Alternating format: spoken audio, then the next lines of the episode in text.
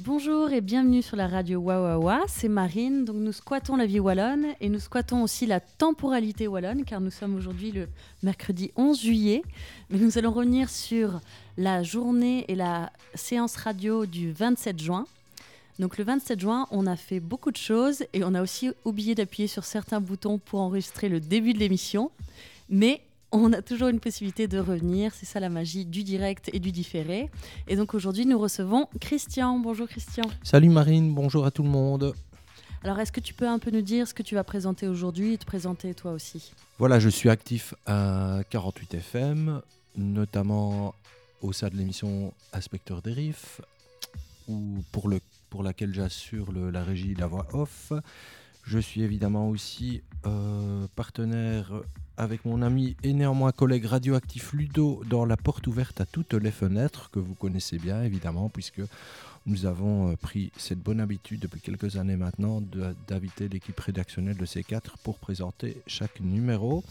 Et puis alors prochainement, du 9 à venir, avec le lancement d'un nouveau média qui s'appellera Pire FM et euh, ben voilà, qui verra euh, ses premiers pas réalisés en partenariat avec l'ASBL d'une certaine gaieté.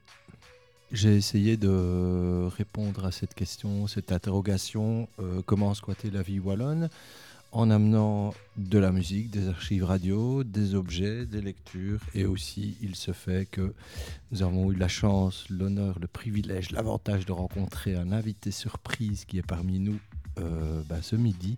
C'est Joseph Andrien qui est le conservateur du musée de la Fourche et de la vie rurale à Mortier. Alors la rencontre s'est faite tout simplement.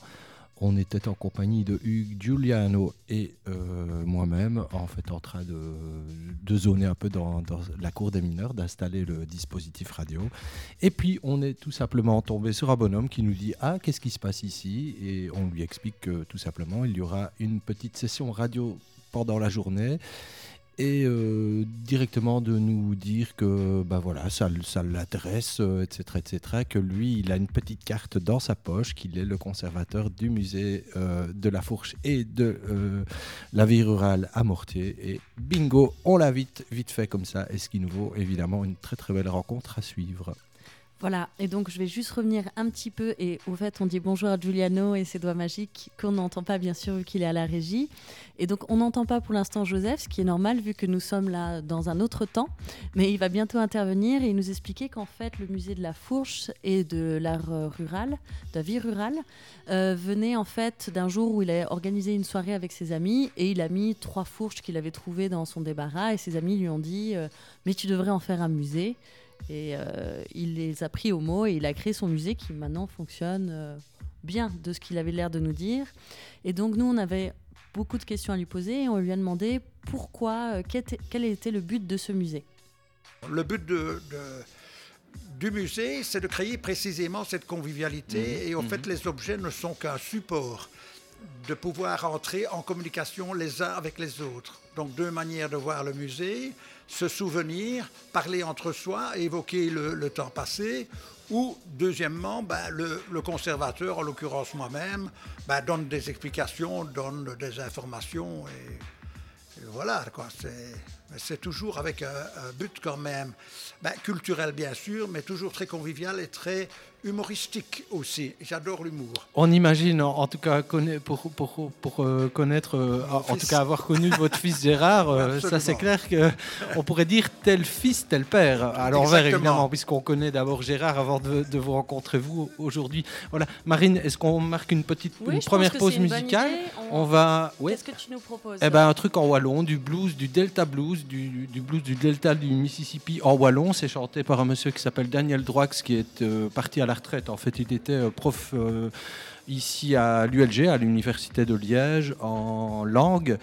Et euh, bah, la langue wallonne, il la maîtrise à merveille. On va l'écouter avec l'irawet. L'irawet, je sais pas si tu as déjà entendu ce, Dis-moi. ce- ce terme-là. euh, Ouais, ouais. hein La rawette, non? Joseph, euh, comment peut-on traduire au mieux la raouette, pirouette, les petites raouettes L'excédent, le, petit, le, petit plus qui est, qui est bienvenu en général, c'est la, comment dirais-je, le, petit cadeau en plus qu'on peut donner à quelqu'un, par exemple. Hein, euh, si on va à la boucherie, genre il y en a un peu, il y en a un peu plus et vous le mettez quand même. Voilà. Ça. Donc là, ça va être notre raouette musicale. Exactement, et c'est pour démarrer d'ailleurs, et c'est tant mieux. Voici El Mordi, alias Daniel Droix, avec l'Irawet.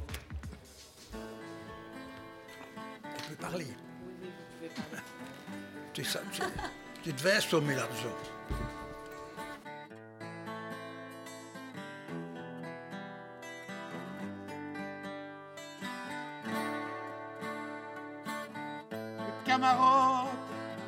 Qui aime livrer, qui ne sait si vous moi, mais qui m'a demandé qu'est-ce fait, et si mort, qui mourit. Dîner, dîner les fouets, des sans plus cagnès. Mais quand j'étais, de chanson,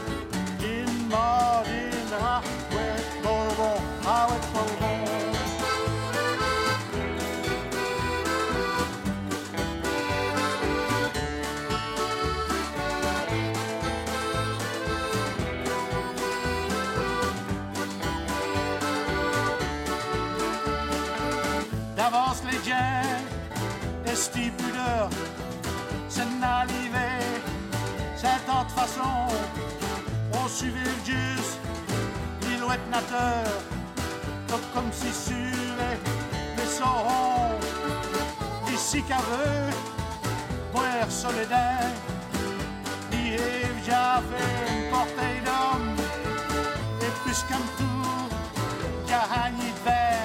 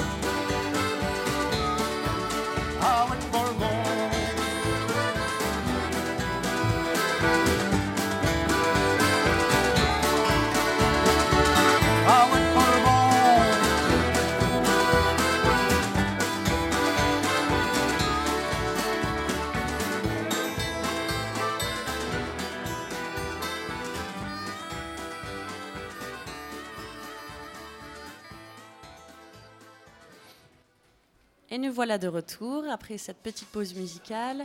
Donc Christian, tu nous disais que tu avais envie de continuer un petit peu cet entretien avec Joseph. À cuisiner Joseph Andria, ouais, qui est parmi nous. Belle rencontre euh, bah, ce matin en installant le matériel en compagnie de Giuliano et de, Hugues. Voilà. Euh, on se disait hein, tout à l'heure, se, saluer, ça sert à ça aussi. Trop de gens passent comme ça les uns à côté des autres et s'ignorent ou je sais pas, s'oublient. Euh, je sais pas. On, euh, principalement, enfin je trouve en tout cas ces, dernières années là avec les fameux euh, ustensiles euh, qui sont devenus des véritables extensions des, des transhumains, des mutants, etc.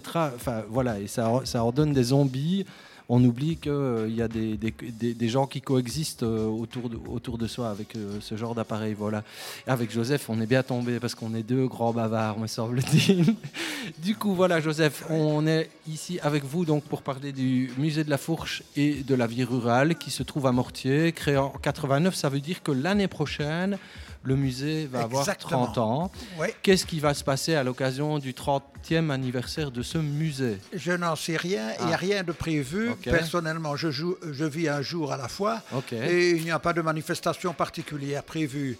Maintenant, si la commune veut prendre une initiative et m'aider ponctuellement à organiser une fête. Euh, je n'ai pas posé la question, mais c'est envisageable. C'est ça. Et la, commune est réactive en dehors du fait qu'on peut voir euh, le bourgmestre euh, venir avec son, sa tronche enfarinée et son écharpe mayorale, je veux dire, pour, pour couper le ruban ou je sais pas quoi. Oui, par exemple. Est-ce qu'il y a vraiment un, intérêt de la part de la, de la commune de Blegny? Oui, assurément. Hein, à, part à partir des autorités publiques en général. Mhm. hein. Et plus particulièrement, par exemple, M. Paul Bolland, qui était l'ancien gouverneur et qui est venu inaugurer le musée hein, euh, pour son dixième anniversaire. Donc il y, a, ah. il y avait des extensions, etc. Il était toujours en fonction à ce moment-là. Et il m'a fait l'honneur de venir euh, bah, inaugurer les extensions du musée. Voilà, du musée, pas, pas des extensions du bourgmestre, évidemment. Mm. Non, non, non, non, bien sûr. Ça, c'est un oui, autre type de visite. En fait, euh, je quand dois... tu dis qu'il n'y a plus de lien entre les gens... oui, oui. Et puis, il y a le, fait que Marc Bolland, étant le bourgmestre actuel de la commune de Blogny, est le fils de M. Paul, Paul Bolland, ex-gouverneur de la province Exactement. de, Liège. Hein. C'est le fils de dire... père encore. Oui, voilà.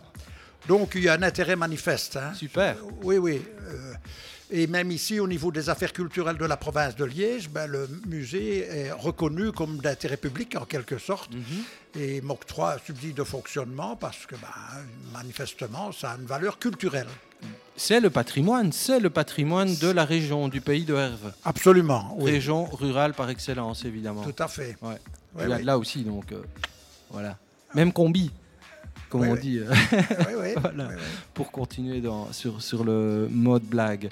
Euh, on parlait tout à l'heure qu'effectivement, en fait, euh, bah, votre fils a été, euh, on va dire, une relative célébrité ici à Liège. Absolument. Il y a, ce côté euh, peut-être aussi dans, la famille, cet esprit d'entreprise, entendez-moi bien, je veux dire, c'est pas euh, vénalement parlant. Absolument hein, pas. On est d'accord. Ah non, parce que le, musée est un gouffre financier. On imagine. J'y perds euh, pas ma culotte, mais presque. D'accord. Ça veut dire que c'est un hobby, chacun utilise son argent à ce qu'il veut. Il y en a qui fument, qui partent en vacances ou qui vont à la mhm, pêche. Mhm. Euh, moi, je vais sur les brocantes, je collectionne les objets et puis je les mets en valeur et j'en fais profiter qui veut. Bon, alors on va revenir à votre fils, mais vous venez de dire euh, quelque chose d'important.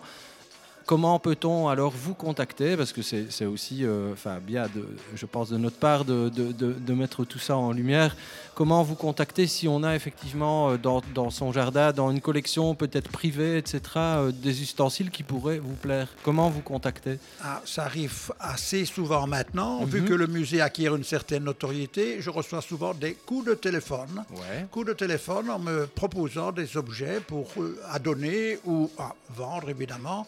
Et alors, moi, je me déplace toujours pour autant que ce soit dans un rayon pas trop éloigné. Et alors, c'est ainsi que je collectionne aussi des, objets, outre les brocantes, bien sûr. Hein. Bon, alors, un numéro de téléphone, un email, euh, il y, a un site internet, non, euh, aussi pour ce oui, musée Oui, il y a un site internet, oui, où ça vaut la peine d'aller voir parce qu'il est absolument très, très, très bien fait. Et on peut aller voir là-bas ben, un diaporama du musée, euh, toutes, les toutes les informations qui concernent le le musée et aussi certains articles que j'écris régulièrement et qui prennent en considération des objets euh, du musée et vis-à-vis desquels euh, je raconte toujours des histoires euh, ben, légèrement romancées, des anecdotes Mhm. concernant toujours à partir d'un objet du musée. Quoi, voilà. Ici, on a affaire à un musée vivant, pardon de vous interrompre, mais c'est carrément vivant aussi à travers le site internet. Tout à fait, absolument, oui, oui. Donc c'est ce, ce- ce- ce site est complété régulièrement. Donc tous les mois, il est mis à jour par un ami euh, qui est plus compétent que moi en informatique, bien entendu. Ok. Voilà. Alors, est-ce que vous pouvez nous livrer vos coordonnées? Donc, numéro de téléphone, email et site internet, s'il Voilà, vous plaît. donc euh, le, le téléphone, c'est le 04 387 42 29. Alors les emails, ben, c'est Joseph Andrien en un mot. Joseph, comme ça se prononce avec PH, Andrien, A-N-D-R-I-E-N, arrobase, skynet.be. Voilà. Voilà, le site internet. À users, aidez-moi. Oui, euh, Marine Donc, qui- sait lire, elle, elle a pris ligne. USERS.skynet, donc S-K-Y-N-E-T, pardon, point .be slash musée de la fourche. Voilà. Donc, c'est un blog plutôt, non Quand Je pense que on si vous démarre par users, sur la machin. page Google musée de la fourche et de la vie rurale, à mon avis, on doit tomber dessus dans les premières euh, recherches. Absolument. Ok. Ouais, ouais. Donc, euh, Est-ce... Oui, pardon. Non, non, bah, vas-y. Est-ce que vous êtes aussi actif sur les réseaux sociaux ou pas? Non, pas du tout. Ok, parfait. On Non, va non, pas s'en plaindre. En tout cas, moi, je ne, Enfin, non, voilà, je ne m'en plaindrai pas. Je vous ne blâmerai pas pour je- ça. À la limite, je ne sais même pas ce que c'est. Moi, que les réseaux sociaux, j'en ai déjà entendu parler. Donc, euh, Vous êtes un réseau social à, à vous tout seul, en sans fait. doute. Voilà. C'est- d'autant mieux, je trouve. ouais, ben, voilà. voilà, je- Ouais. Voilà. Pour venir ouais. visiter le musée, il faut faire la démarche. Ouais. C'est ça. Ok. Donc, euh, ce n'est pas un passage obligé. Je refuse d'ailleurs les tours opérateurs. Pourquoi? Parce que ben, des gens qui viennent euh, d'un car, par exemple, il y a 40 personnes qui sortent du car, il y en a 5 qui sont intéressés, tout le reste ben, vient parce que c'était euh, Euh, C'était le passage obligé, Mmh. il n'en avait rien à fiche ou foutre. Et alors voilà, donc euh, moi j'aime toujours bien que les personnes fassent la démarche. Et la démarche consiste à prendre le téléphone, tomber malheureusement sur le répondeur, attendre que je réponde et prendre un radio, comme on dit, euh, euh, euh, rendez-vous pour pouvoir fixer un jour de, de- de visite. Quoi. Alors, autre petite question, est-ce que vous avez des partenariats Est-ce que vous collaborez avec le, le- le fourneau Saint-Michel, près de non. Saint-Hubert? Pas spécialement, je suis fort indépendant Oui. et fort solitaire. Eux vous connaissent? Ou Euh, pas? Il y a peut-être des liens qui sont établis, oui, peut-être, hein, mais euh, je ne peux pas le certifier. Mhm. Parce que vous faites un peu le même type de travail, hein, la, la conservation Oui, mais du, je n'ai pas envie de me euh, comparer rural. au fourneau Saint-Michel, qui est une On grosse, imagine. une grosse exploitation. Bien Moi, sûr. le musée est riche de par sa collection, mais je, suis, je reste petit dans le Mhm. sens où ben, je suis le propriétaire conservateur, celui qui entretient, celui qui nettoie, qui restaure, qui, qui, qui, qui commente, etc. Je le fais tout tout seul. Je suis un solitaire, mais qui adore les contacts sociaux. Excellent. On n'a pas donné la- l'adresse physique en fait de- du musée. Ah oui, c'est Mortier, donc Oui. c'est la commune de Bleugny, dans, Oui. dans l'entité de Bleugny. Et c'est rue du village, en fait c'est place du village, mais euh, l'appellation correcte c'est rue du village numéro 23, et ça se situe derrière le monument qui se trouve donc sur la place de Mortier. Mais je répète, c'est la rue du Mortier au numéro 23. Voilà, et en venant de Liège, pour y accéder, on sort soit à Barchon, direction évidemment Barchon-Sèvres et euh, Bligny-Mortier, voilà. Voilà, ou alors on peut aussi sortir à Bâtisse. Voilà, exactement, voilà. Baptiste, et puis alors euh, direction Jules-Lémont, et à. Jules-Lémont, c'est indiqué Mortier. Magnifique. Voilà. Voilà, alors il reste à parler du fiston un petit peu parce qu'on était parti Ah oui, là-dessus. et puis, oui, euh, on a un peu dévié, c'est moi qui ai dévié. oui. Voilà, euh, on disait donc tout à l'heure que Gérard avait aussi probablement hérité de, de vous euh, cet esprit d'entreprendre, d'entreprise. Gérard s'est lancé à l'époque, euh, bah, outre évidemment la création du groupe Les Scalpers, hein, euh, Ouais, dont, dont a fait partie un certain Jean Purfraise qui est euh, qui officie au sein de l'équipe de Inspecteur des Riffs sur les ondes de 48 FM, euh, émission radio euh, bah, à laquelle j'ai le, le plaisir, l'honneur et l'avantage de participer. On parlait de Bernard tout à l'heure, évidemment, Oui, tout à avec fait. vous. Donc, outre les scalpers, Ber- euh, pardon, Gérard, votre fils Gérard Andrien, donc lui s'est lancé en compagnie de d'au- d'autres d'autres camarades de, de la scène rock and roll liégeoise de, euh, de la planète interdite en fait qui a, qui a démarré d'abord rue de Stallon euh, ici euh, donc du côté de la gare Léopold la gare des bus Et puis a rapidement déménagé pour la rue Souverain-Pont. Exactement. Et euh, a existé, à mon avis, pendant une petite dizaine d'années, si je ne dis pas de bêtises, euh, là dans l'autre. Euh, exactement la durée. Entre la rue de Stallon et, et la rue Souverain-Pont. Voilà. Et alors, ce qui est rigolo, Marine, c'est mhm. que bah, d'une certaine façon, Planète Interdite a, on va dire, repris en tout cas certaines choses là où le cirque les avait laissées. Voilà, avec une, un, certain côté débonnaire, un certain côté provo aussi, un certain côté, un état d'esprit, effectivement, euh, beaucoup, le, beaucoup de nonsense, de, de, choses absurdes, etc. Pour preuve aussi, c'est que par après, ou pendant même, je pense, la période planète interdite, il y eut cette, une, une autre forme de croisière. Il n'y a pas que les croisières toxiques euh, proposées par d'une certaine gaieté. Il y avait cette croisière qui allait, donc qui était intitulée le Festival, de, Cannes. mais donc, euh, Voilà, exactement. Et donc qui menait les gens vers le village de Cannes, donc vers, le, vers la Hollande.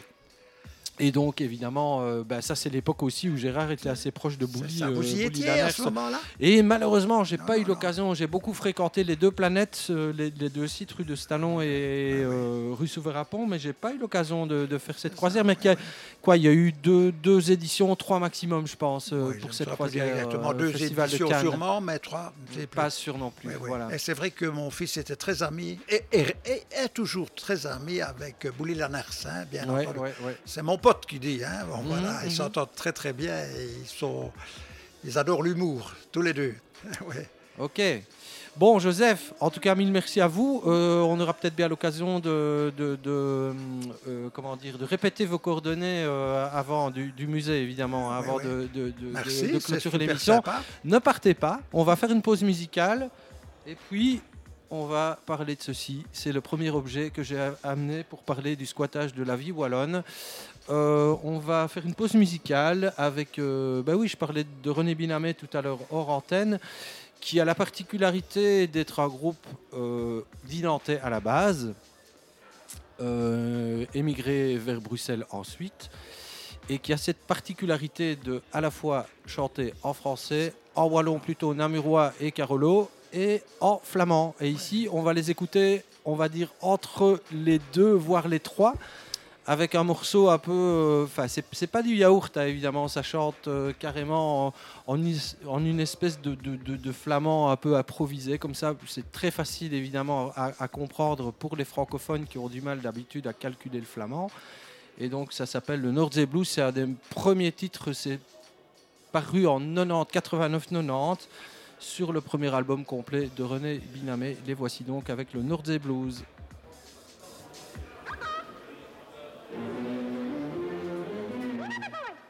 palmas do prêmio.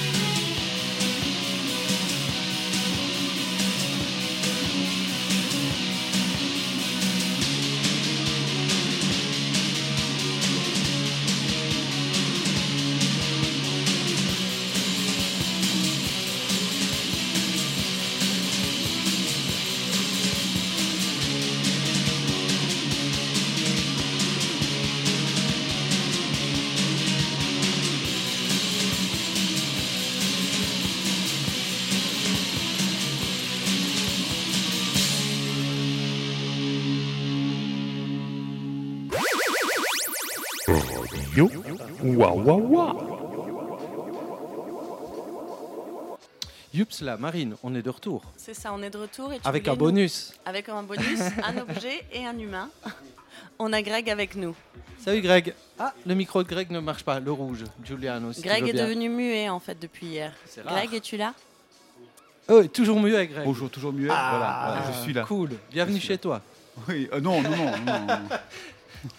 Voilà, nous sommes donc en compagnie toujours euh, de Joseph Andria, conservateur du musée de la Fourche et de la vie rurale à Mortier.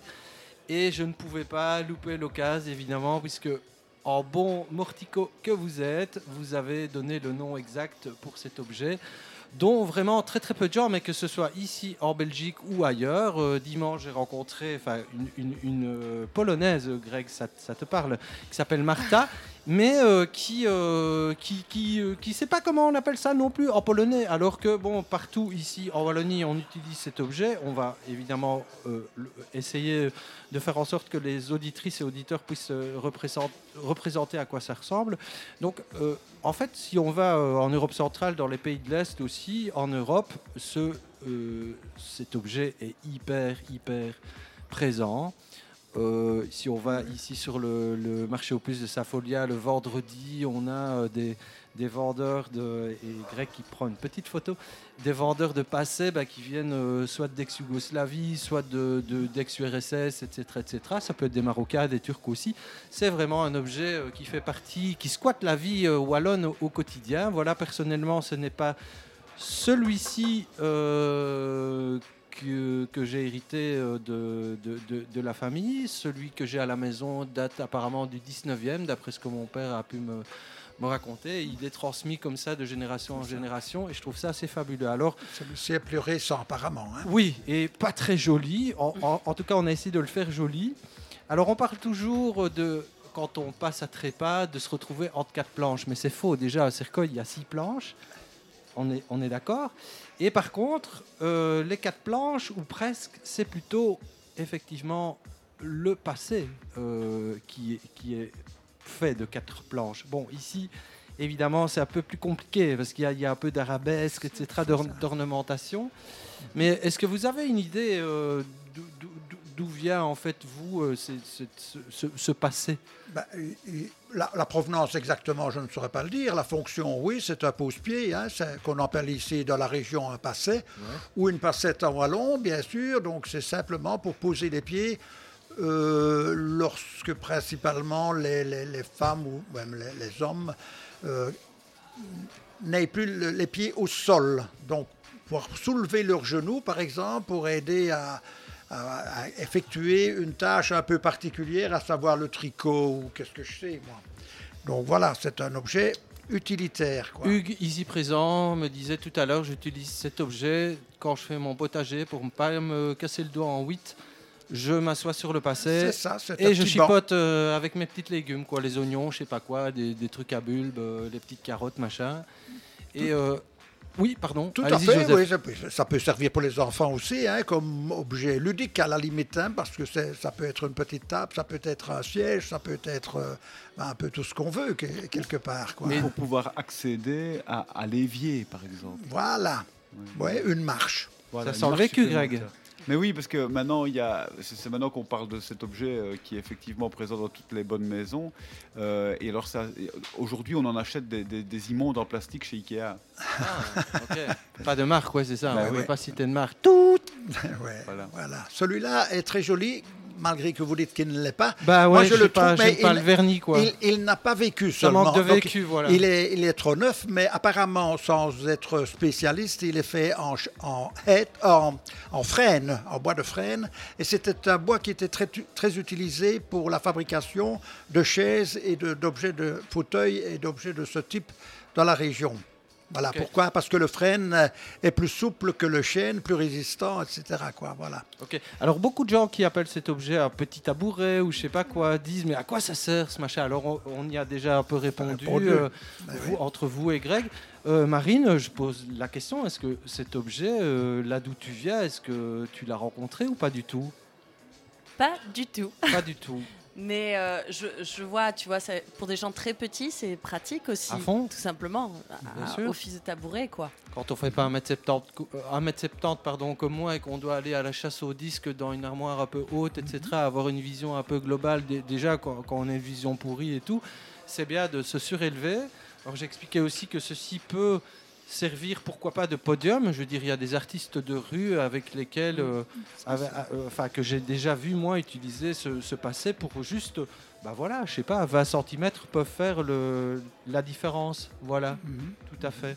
Ah ouais. Et euh, donc étonnant aussi que en fait euh, nous on est très peu à connaître ce nom donc qui viendrait donc de, de la langue wallonne une passette euh, transformé en français à mon avis un belgicisme évidemment en passé J'irai voir tantôt. et les gens de l'est qui disent mais je sais pas comment ça s'appelle Mhm. voilà, on me dit, euh, cette amie polonaise me disait, Martha me disait, ah, euh, un petit tabouret. Je dis non, oublie. Voilà, elle était toute contente parce que c'était sa folia euh, dimanche. Elle a acheté un, un passé avec un couvercle, avec un rabat En fait. euh, et donc euh, voilà, elle, était super heureuse.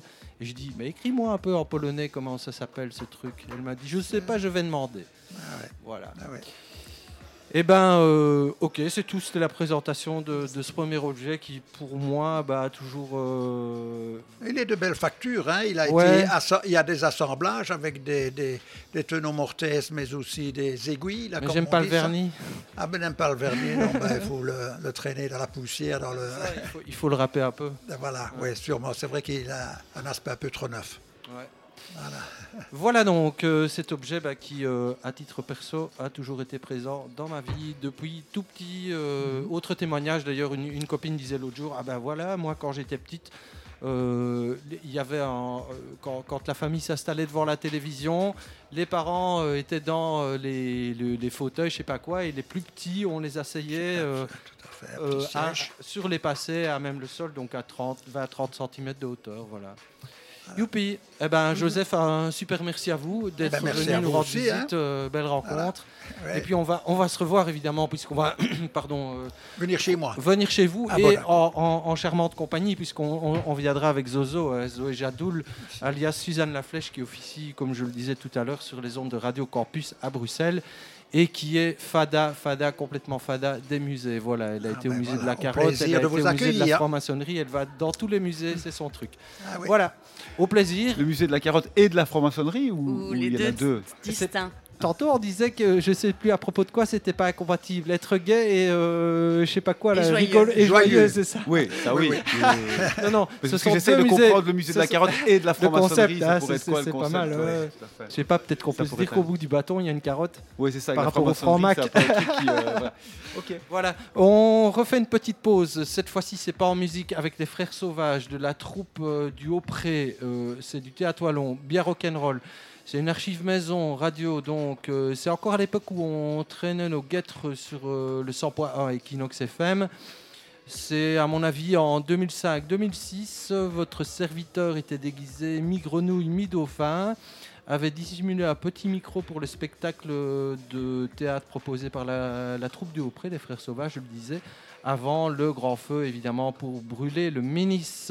On écoute donc un long extrait et puis on en reparle après parce que c'est important. Il y a une- une- de nouveau une super transition de la mort qui tue à venir. Voilà, merci Joseph, à bientôt. Oui, salut, au revoir, merci aussi.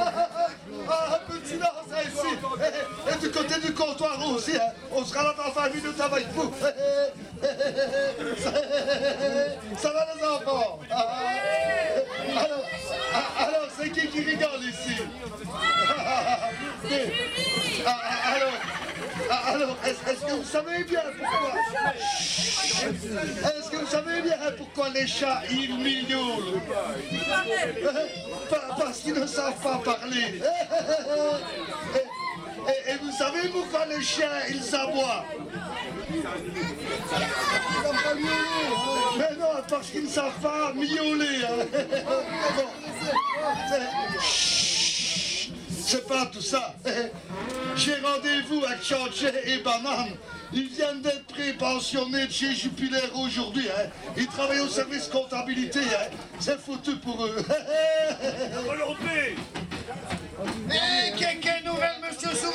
Comment vas-tu, monsieur Sourire? Nouvelle, Laurie, camarade Eh ben, ça ne va pas encore si mal. hein. Je suis bien content de, de vous voir tous les deux. Ah, écoute, sacré sourire, sais-tu T'as toujours le mot pour rire, hein, toi, hein? Banane, comment est-ce que ça va donc depuis que vous êtes pré-pensionné Eh ben, je vais te le dire, on s'ennuie à crever. Comme on est tout le temps à la maison, hein, il y a un qui a fait ramener deux gros big bags de chez Bricomat pour me faire faire tous les travaux que j'ai repoussés depuis 37 ans. Quel enfer, quel enfer. Je travaille 16 heures par jour pour l'instant dans ma maison. Oh, qu'est-ce que tu vas changer C'est encore pire avec Mareille Tata, mon épouse Ah, comme je regrette le temps quand on manifestait avec la FGTB T'as bien raison, hein.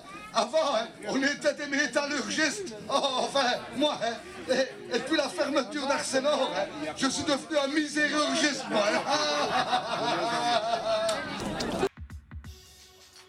Et hop là, on est de retour. euh, Radio Wawawa. On squatte la vie wallonne jusque encore pour environ une heure en compagnie de Giuliano, Greg et Christian avec vous euh, pour ce stream, cette streaming session. Alors, qui mieux euh, que l'Acme Mittal a squatté la vie wallonne? Franchement, euh, voilà, c'est difficile.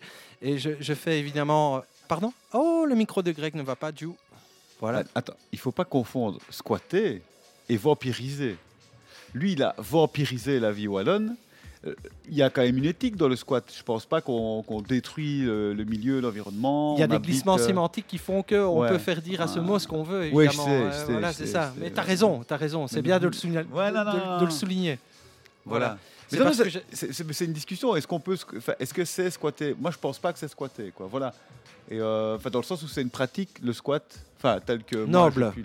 assez noble, effectivement. Et, euh, et, et Mittal, euh, enfin, d'abord, on n'était pas propriétaire. Des, des- des- lui, il est devenu propriétaire.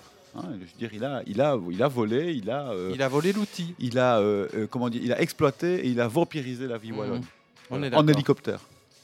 Uniquement en hélicoptère. D'ailleurs, il n'est jamais réellement venu ici. Il n'a- fait que survoler en hélicoptère. Voilà. Euh, les Chinois ont fait mieux avec Valfield, évidemment. Ah, ah, ça, alors là, ah ben, puisque tu me lances sur ce débat, il faut euh, et euh, et donc moi, j'habitais dans un quartier. Je- voilà, on en parle très très bien dans euh, de Serein à Pékin, le documentaire de Sarah Fautré et Marc Monaco, qui sera là cet après-midi. Euh, Marc Monaco. Et euh, en fait, moi, j'habitais dans un quartier juste à côté de, des, usines que les Chinois démontaient à, l'époque où ils ont, bah, ils démontaient tout. Et mon père travaillait dans une de ces usines. Et en fait, ils démontaient euh, boulon par boulon. Ils ont tout démonté. Ils ont rien laissé derrière, quoi. Rien. Eh bien, des gens ont réussi, et c'est dit dans De Sera à des gens ont réussi à subtiliser en fait qui a bureau de, de travail euh, Oui, sur toute une oui, carrière, oui, etc. Oui, oui, des, des- des- des choses comme ça. Mais les outils techniques, ils ont rien Bien laissé. sûr, bien sûr, Rien, bien sûr, rien. bien Ils sûr. ont fait ça avec une minutie. Et alors, le- le- le- le- leur loisir le, soir, c'est qu'ils se baladaient dans les quartiers. C'est comme ça que moi je voyais ça. Donc, euh, enfin, comme, les premiers touristes chinois étaient des gens qui, euh, qui se promenaient dans les, dans les quartiers de la périphérie liégeoise, quartiers qui étaient en, en- bordure des industries. Quoi, parce qu'en fait, ils n'allaient pas à Liège. Ils se promenaient. Moi, j'habitais dans un quartier euh, à, 100, à 100 mètres des, euh, des, des industries. Et eux, ils venaient se balader là-bas le soir parce que voilà, ils n'allaient pas au café, ils n'allaient pas au karaoké. et ils allaient là. Quoi. Parfait, voilà. Et là, si je ne m'abuse, on est dans le secteur d'Ougré. Hein. Je passe Non, de- non, non, Flémal, mon ami, Flémal, Flémal. Flémal. Flémal. Et alors, est-ce que ça touche à Ougré ou pas du tout? Parce que je passais de la troupe du Haut-Pré à Ougré Non. avec euh, Tchorche, Mittal. Non, non, ça touche pas. Non, Flé- Flémal touche à, à l'endroit où moi j'ai- dont, dont je parle, c'est le- l'endroit où Flémal touche Je meuble, c'est-à-dire Serein.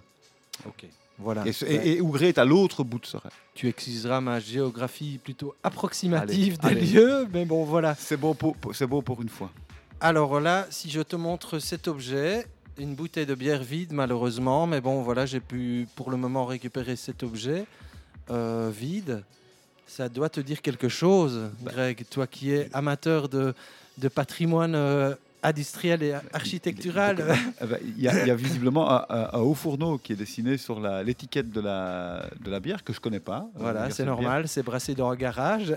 brassé- Ah, ah, Pour le moment. c'est de la garage bière. voilà, c'est de la Et, euh, garage bière, Et euh, donc HFB. Il est marqué HFB. Ça pourrait être haute fréquence, évidemment, HF. Mais c'est Ah, au on est en radio, mais c'est au Mais c'est au fourneau, évidemment, on est Ah, d'accord. C'est le logo, ça. De nouveau, tu fais beaucoup de trucs radio euh, qui demandent des images. C'est exprès pour aiguiser la, euh, cu- la curiosité euh, des, des auditrices et auditeurs, Greg. Mais toi, tu fais des photos, en fait, tu suis derrière. Après, après, je fais des photos et je poste donc, à chaque fois. Voilà, on, Voilà. Va, on va donner une chance. voilà, hop là, et je poste ça sur. Euh, Et cette bière, elle va peut-être bien avoir une vie euh, sur les croisières toxiques euh, futures. les croisières toxiques. Attends, je, vais, je vais faire parce qu'elle était floue celle-là. Voilà, hop là. Et il n'est pas improbable qu'on passe au large de, du garage où est fabriqué, où est brassée cette euh, HFB. Ah, le garage, il se trouve où? Voilà, c'est un peu mystérieux. À stocker ça, Georges. voilà. Euh, Ah bah, il n'est pas vraiment dans la vallée là. Ben, si on va vers Rangy, Ah, si on faisait une croisière, enfin on va, on va, je l'espère, faire une croisière toxique l'année prochaine au mois de Mhm, juin, mhm. qui effectivement euh, devrait naviguer entre Angy et Oui, enfin entre les deux euh, écluses qui se trouvent euh, l'une à- à- à- au pont barrage d'Ivoramé et l'autre à Amay. Et, on- et alors là, effectivement, on passera pas loin, mais enfin stocker c'est quand même sur le plateau, si je me rappelle bien. Exactement. Concours de géographe pour concours de géographe. Exactement, mais ça, le, le- le bonhomme me l'a dit, donc voilà, ouais, on est d'accord. Et c'est une pile, c'est une blonde, pardon. Euh, non, du tout, du tout, Ah, du tout. Non, c'est une brune. C'est un truc, c'est un truc plutôt euh, C'est du costaud, costaud, voilà, exactement, corps. Ah. exactement. Voilà, moi j'ai pas bu, je suis pas ni connaisseur ni amateur de bière, mais euh, effectivement le, le, le, le- le mec qui est derrière ça m'a expliqué un peu euh, la, la démarche et tout, et ça caramélise et tout et tout, et ça fermente encore en bouteille, tolcaillon. Enfin voilà, c'est un truc. Ben voilà, une curiosité évidemment. hein. On sait évidemment aussi euh, à l'heure d'aujourd'hui, les micro-brasseries, que ce soit à Bruxelles ou à Liège, ça fleurit euh, vraiment tot à vore, quoi. Et euh, ben voilà, j'ai envie de dire qu'un garage à brasseur, on n'en est pas loin. en tout cas, j'ai l'impression que c'est Ou un peu le- brasseur dans chaque garage. un brasseur dans chaque garage. Voilà, exactement. Alors, euh, on... Ben oui, c'est ça. Je pensais, moi, complètement rester au gré. Ici, avec le haut fourneau, on est où? Euh, ah bah, alors, des hauts fourneaux, bah, le, ce- celui qu'on a mis. euh, On n'est pas au gré, là? bah, Il y, en a le, le dernier. Enfin, moi, je suis pas, je suis pas spécialiste du patrimoine. Ok, D'autres ok, sont beaucoup plus spécialistes que moi. En tout cas, moi, il me semble que le dernier qui est euh, en état, euh, enfin en état, qui est euh, sur pied, voilà, il est à Ougré, à côté du pont d'Ougré. Cool. Euh, D'ailleurs, petite, petite, petite histoire, il faut savoir qu'un autre, un autre fourneau qui était encore sur pied il y a quelque temps a été dynamité en décembre. Alors là, faut- je me dans les dates, mais je pense que c'est décembre 2016. Mhm. Je crois bien que c'est ça. Et euh, il y a d'ailleurs un excellent texte de David Evrard qui a été publié à ce propos dans le C4, euh, dans le C4 alors d'hiver 2017. Et euh, il y a des gens qui en fait se sont trompés de fourneau, donc ils sont allés euh, à- au fourneau. Je connais des gens qui se sont trompés de, de fourneau. S'ils écoutent, ils se reconnaîtront. Ils, se- ils se sont rendus euh, à côté du standard là pour voir. et alors ils, ils voyaient personne. Ils se disaient ah à mon avis on est arrivé trop tôt, tout ça. Et puis en fait non, c'était celui qui a été dynamité récemment. Et HF6, ça euh, ouais, de la lumière, ça doit être ça. Euh, il se trouvait euh, à côté de la passerelle. euh, comment s'appelle cette passerelle? J'ai encore oublié ça. C'est une passerelle industrielle qui, Ah, qui, qui passe au-dessus de la route, qui passe au- qui va non, vers le passe plateau. au- au-dessus de la Meuse. Non, non, qui passe Ah, au-dessus de la, Meuse. C'est la, pa- la passerelle du Kessal, voilà, j'y suis. La passerelle du Kessal. Je suis très fatigué, donc j'oublie les noms. La passerelle du Kessal qui permettait en fait de, de traverser la Meuse avant le pont de Serein. Euh, il y avait une passerelle, euh, c'était aussi piéton, quoi. C'était euh, c'était industriel. Je pense qu'il y avait un chemin de fer qui devrait passer là-dessus et, une petite une petite route piétonne sur le côté qui permettait de traverser. Et alors, donc on venait de Flémal. Moi, j'empruntais cette passerelle. Mon père empruntait cette passerelle pour aller à, à, à l'école secondaire, voilà, à, l'école technique de Serein. Super témoignage. Euh, Merci Greg, euh, un habitant du cru évidemment. Alors avant de passer à la suite, et là on va rester à Ougré évidemment avec le- la- une, une première lecture. Non pas de Sapo l'apôtre, euh, mais euh, voilà, une lecture, vous allez voir, on vous réserve la, surprise. On va, on va aborder le thème, euh, évidemment, on en parlait tout à l'heure, euh, bah, de, la, de, de- prégnance de, de- l'immigration ici, qui a fait de Liège ce qu'elle est aujourd'hui. Sans l'apport de tous ces migrants, franchement, impossible de, voir Liège comme on, peut la voir aujourd'hui et qu'on fasse, nous, les andouilles, etc., etc., qu'on puisse rebondir là-dessus. Alors, bah, parmi les premiers migrants, évidemment, qui ont euh, atterri ici en Wallonie, bah, c'est quand ça crée famine au nord du pays. Évidemment, euh, beaucoup de gens, sauf moi, ont vu le film, euh, je crois que c'est le titre du film, c'est Dams, évidemment, hein, du nom de ce, curé prêtre ouvrier, je crois, etc., comme il y en a eu beaucoup à Coqueril à l'époque, évidemment. Ici, on va avoir droit à la version des Snuls, qui nous chante avec, c'était environ il y a 25 ans, donc pour introduire notre première séquence lecture. Les Snuls.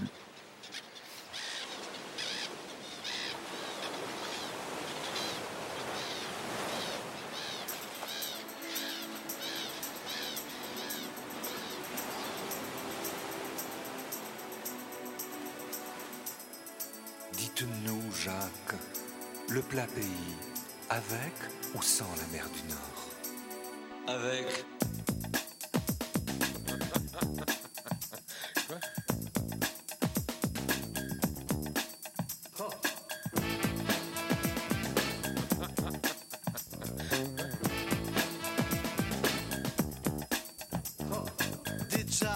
Belgique, avec ou sans les Wallons Avec. Ah, non mais bien Euh, sorry, hein, mais la Belgique avec ou sans flamand. Et là, ah, oh. Avec. Sorry, hein. Et là, ah, oh. Là, je ne suis pas d'accord. Jacques, euh, les Bruxellois, avec ou sans accent? Avec. Avec. Oui, ça va, ça va, oui. Dis Jacques, Quoi? Dis Jacques, t'as bien avec ou sans mouche? Avec. De fait. En bon.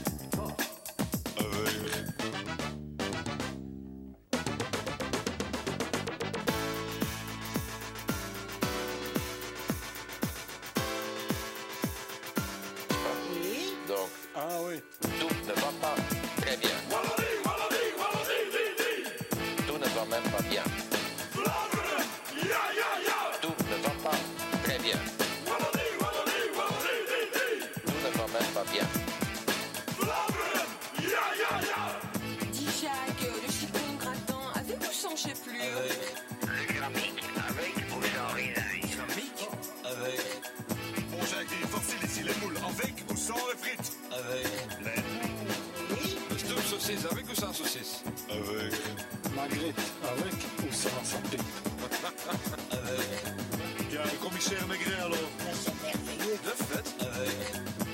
Jacques, la France, avec ou sans tous les gros marlins Avec. La Belgique, avec ou sans coupé en deux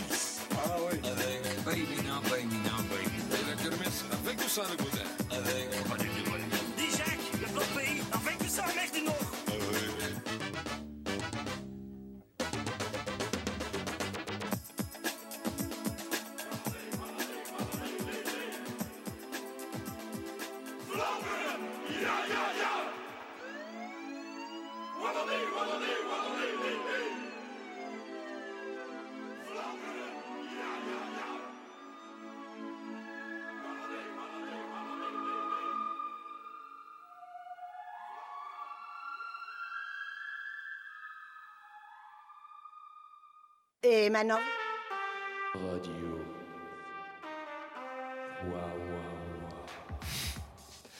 Voilà, on est donc de retour pour cette session. On répond à l'interrogation euh, squatter la vie wallonne, ça évoque quoi? Et euh, ben voilà, ça évoque plein de choses, dont évidemment les Snuls, euh, Sergio Honoré, Di Cordi, Liberski, Janin, Bibo. Euh, Enfin, sacré, sacré ménagerie quand même. Euh, je veux dire, voilà, on sait ce que certains sont devenus aujourd'hui, plutôt bien installés, etc. Au départ de, de farce limite potache, etc. Mais en tout cas, voilà, je trouve que il y avait chez les un côté euh, complètement euh, libéré. euh, je veux dire, il y avait pas, enfin voilà, quasi pas de tabou. euh, il- y avait ce côté, euh, on micro-trottoirise des, des Flamands en disant, en leur posant la question, est-ce que bonjour, est-ce que vous avez une gueule de flamouche? Et enfin, je trouvais ça d'un culot monstre et tout et tout. Et ici, évidemment, on parlait de ça juste avant. J'ai un peu postillonné, moi, sur la bonnette. On parlait évidemment de, l'apport des, migrants euh, qui ont construit la Wallonie bah, de- depuis tôt, évidemment, depuis euh, plus d'un siècle largement, euh, avec euh, euh, bah, principalement euh, toute la communauté de, des, des travailleurs, des ouvriers néerlandophones qui crevaient la dalle au nord du pays et qui sont venus chercher de l'embauche. Bah, C'était pas super hein, comme boulot, évidemment, euh, charbonnage, euh, la métallurgie, etc., puisque c'est ici en Wallonie, entre Liège et Charleroi, que, que ça se passait à l'époque. quoi. Voilà. Euh, juste, il y a, y a un super bouquin, euh, j'oublie tous les noms, de, ce de Guido Fontaine, journaliste, euh, ex-journaliste au Standard, qui, qui s'appelle Je sais plus comment, qui est aux éditions, c'est extraordinaire, aux éditions du Cerusier, et qui raconte euh, notamment pourquoi les Flamands sont venus en masse, parce qu'en fait la Flandre a, a presque toujours été une région riche. Et elle a été pauvre parce qu'elle a été touchée par la famine, et cette famine venait du fait que la Flandre a été touchée par la maladie de la patate, cette même maladie de la patate qui avait euh, touché l'Irlande et qui avait poussé beaucoup d'Irlandais à immigrer. Et qui a, étaient- fait des euh, bladés de mort aussi. hein. c'est ça, énormément de morts. D'ailleurs, il y avait des, je crois qu'il y avait des, des rues de la faim ou des rues de la famine. Euh, il y a toujours partout en Flandre, et même dans des régions très riches comme Waregem ou Courtrai, des choses comme ça, il y a des rues comme ça, et euh, avec ce nom-là. Et en fait, euh, donc voilà, ils ont été touchés par cette maladie, la, la maladie de la patate qui était la- l'aliment de base. Il y a eu donc la famine et ils, sont devenus subitement, si on veut, très pauvres. Et ils ont dû euh, immigrer vers la, vers la Wallonie. Voilà. Avant, euh, avant de redevenir une région plus riche. Donc vous allez dans votre moteur de recherche favori, on ne cite pas de marque évidemment. Non, vous tapez Guido Fontaine édition Le Cerisier et puis je Exactement. sais plus quoi, euh, je sais plus comment. Et vous trouverez. bah, je, vais, je, vais, je vais faire une recherche et je vais le dire peu plus tard. Voilà. Alors d'un bouquin à l'autre, ici on va, euh, bah oui, re- rester. C'est marrant parce qu'on revient à Ougré, mais on fait un long crochet via le nord-est de l'Italie, le Frioul et Vénétie julienne, et euh, avec en plus dans le collimateur, dans l'œil du cyclope, la, communauté slovénophone euh, au départ qui, squatte euh, ce nord-est de, l'Italie. Le bouquin Yazaries Puobic Takuoye Blue Andan.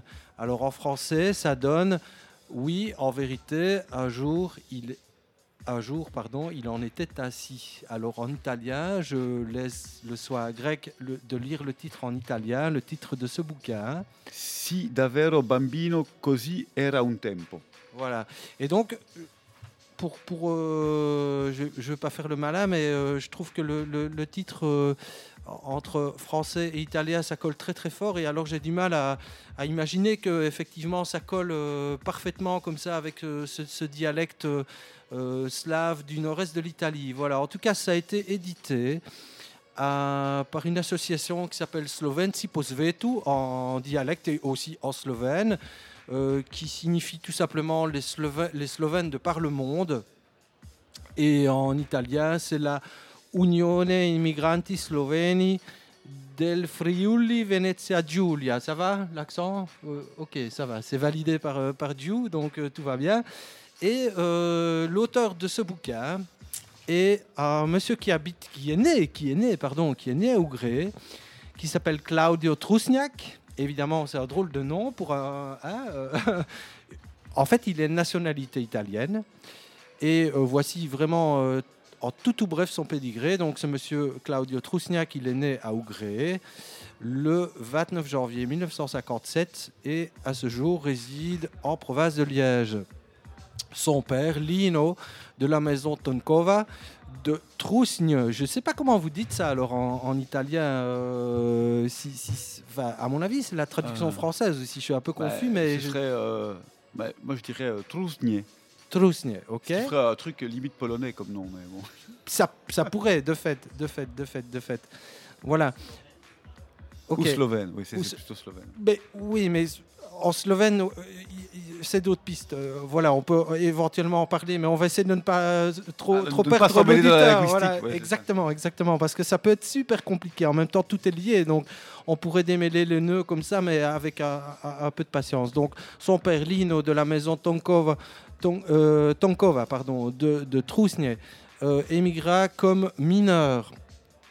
Et euh, la mère, Gina Birtic, alors là, évidemment, qui est elle aussi italienne, mais avec un nom de famille italien qui, qui a été italianisé en fait d'un- nom de famille slovène à la base. Et donc cette dame, elle est de San Pietro al Natizone. Et là, j'ai enquêté, on va en reparler. Euh, elle gérait en fait cette euh, dame une cantine euh, où elle hébergeait aussi des mineurs des vallées du Natizone. Voilà. Et alors, on nous signale aussi accessoirement que ce monsieur Claudio, Claudio, pardon, Claudio Trusniak, il est l'époux, et là ça sonne plus local évidemment, de Janine Frépon. Et il a trois enfants qui s'appellent Étienne, Christelle et Luc, et deux petits-enfants qui s'appellent Chloé et Arnaud. Voilà, c'est chaud. Euh, tous ces bazars. Avant de vous faire une petite lecture très brève, qui est la dédicace de ce bouquin, qui est magnifique, vous l'avez compris, je pense, un bouquin trilingue, donc dialecte du nord-est de, donc des, vallées du Natizone et nord-est de l'Italie, donc dans la province de Udine, dans le Frioul, donc le dialecte euh, slovénophone à la base, en italien et en français. Alors on parlait de San Pietro al Natizone et j'ai effectivement un peu investigué. Et le fait que ce village de 2000 âmes soit jumelé avec Sambreville a donné... Ah oui, oui, oui, c'est incroyable, mais c'est comme ça a donné euh, la possibilité de, voilà, moi qui investiguais, m'a donné la possibilité, pardon, de, de- tomber sur un Wikipédia en français, voilà, parce que autrement c'est forcément pas, pas, super. Alors, euh, San Pietro al Natizone en slovène, ça devient Spietar, et alors, je ne vous dis pas en frioulant. qui donc, euh, là aussi j'ai enquêté, le frioulant donc est complètement en dehors de, de- de toute influence slave. C'est une langue réto-romane, des langues romanes dans, euh, dans le- la famille des langues latines. Voilà, donc réto-romane. réto? Réto-romane. Réto-romane. Tu peux, tu peux aussi à ton tour regarder. Donc ça, c'est le frioulant. Alors le nom de San Pietro al Natizone en frioulant, San, San Pieri dal, dai Sclavons. Alors là, ça, ça ressemble plus du tout évidemment à San Pietro al Natizone parce que, où est passé le fleuve? Voilà, on ne sait pas. Donc je disais province de Udine, dans le nord-est de l'Italie. C'est aussi ce village, San Pietro al Natizone, est aussi marque l'entrée dans la vallée du Natizone. Alors c'est aussi, et ça c'est important pour moi, parce que j'y suis déjà passé il y a quelques années, je vais y retourner cette année pour rencontrer un monsieur dont je vais vite vous reparler. Euh, cette commune de 2000 âmes, San Pietro al Natizone, d'où euh, la famille de Claudio Trusniak est euh, originaire. Ce village de San Pietro est limitrophe de Cividale del Friuli, dont on a déjà parlé ici, Greg, Giu et moi-même ensemble. Euh, en slovène, ça donne Cedat, voilà, ville euh, très très ancienne, euh, peut-être pas médiévale, mais en tout cas, voilà, qui a, du roots, quoi, peut-être pas aussi vieille que Liège, mais qui a, à mon avis, largement passé les, les 500, les 500 ans. Voilà. Alors, Cedat, c'est aussi le siège de cette institution internationale, de ce bureau international de- des migrants slovènes. En fait, euh, je disais tout à l'heure ce qui s'appelle en slovène Slovenci Posvetu et en italien la Unione Immigranti Sloveni, blablabla, blablabla, du Frioul et Vénétie julienne. Et Le directeur de cet institut porte lui aussi la marque de l'italianisation d'un nom au départ slovène. Son prénom est italien, c'est Renzo. Son nom est d'origine slovène et a été italianisé. Et euh, ce monsieur donc s'appelle Renzo Matelic. On a euh, rendez-vous avec un copain de Slovénie cet été avec ce monsieur. On va essayer de ramener plusieurs exemplaires de ce bouquin à diffuser ici à Liège. On va aussi parler de ce bouquin. Alors sachez qu'il y a une section liégeoise à cette euh, institution Unione Emigranti Sloveni ou Slovenci po svetu. Ce bonhomme s'appelle Nathan Karlic. Lui aussi, nom de famille italianisé au départ d'un nom slovène, donc slave. Le souci, c'est que ce, bonhomme tout jeune, universitaire, euh, qui, a, qui a étudié ici, euh, euh, ici à l'ULG, il bosse dans une des unifs à Rome et donc n'est pas très très souvent ici à Liège. Voilà, j'ai eu l'occasion de le rencontrer le 30 avril dernier. et C'est à ce moment-là que Nathan m'a remis le, ce bouquin, copie unique, et que euh, ben voilà, je vais essayer de me reprocurer. Sachez aussi que cette association est très très dynamique ici sur Liège et que régulièrement, chaque année en tout cas, il y a un souper de rencontres aussi pour euh, bah, lever des fonds, etc., qui se font entre Bruxelles, Charleroi et Liège, donc sous la bannière de Slovenci Posvetu Unione Emigranti Sloveni. Voilà. Euh, dada total. J'ai hâte de découvrir euh, ce qui euh, se passe du côté de, ce bureau international à Cividale del Friuli, Cedat. Euh, avant de reparler du bouquin, pour introduire deux, trois mots par rapport au bouquin, petite dédicace en fait de l'auteur Claudio Trusniak qui a écrit des belles poésies dans sa langue, dans son dialecte de, de la vallée, des trois vallées du Natizone. Euh, la dédicace, donc c'est Poclon, Grede, qui pomocham pero, tis, ou, pardon, uspomine emigranta, biratse, poclonu visiem, visiem qui, qui posvetu. Euh, en, en, italien, pardon, grec, non, ça donne. En, en italien, alors, ça donnera ouais. bah, dedica, et c'est nell'intingere la penna nei ricordi dell'immigrante cerco di rendere omaggio a tutti quelli sparsi nel mondo. Et en français, la dédicace, évidemment, plongeant la plume dans les souvenirs de l'émigré, j'ai cherché à rendre hommage à tous ceux éparpillés dans le monde. Voilà, donc ça c'est la dédicace euh, de l'auteur à, euh, au lecteur et évidemment euh, premiers lecteurs qui sont évidemment les gens qui ont, euh, qui ont vécu le même parcours que, que Claudio lui-même. Alors, euh, ce bouquin, évidemment, bah, que je, n'ai pas sur moi parce qu'il est déjà parti aussi par ailleurs. C'est incroyable. Euh, ça, fait un peu boule de neige comme ça. Euh, déjà, la photo, elle est très, très évocatrice. Euh, voilà, avec évidemment les. Les euh, je sais plus- je sais même plus comment on appelle ceci, euh, les, les- les- l'extérieur du puits, quoi. Enfin voilà, le- les tours qui, euh, qui surplombent les cages d'ascenseur, quoi. C'est Les- dommage que monsieur. euh, que, que Joseph n'est plus Ouais, là. bah en fait, oui. c'est les, c'est les cages d'ascenseur, hein, je pense aussi. Voilà.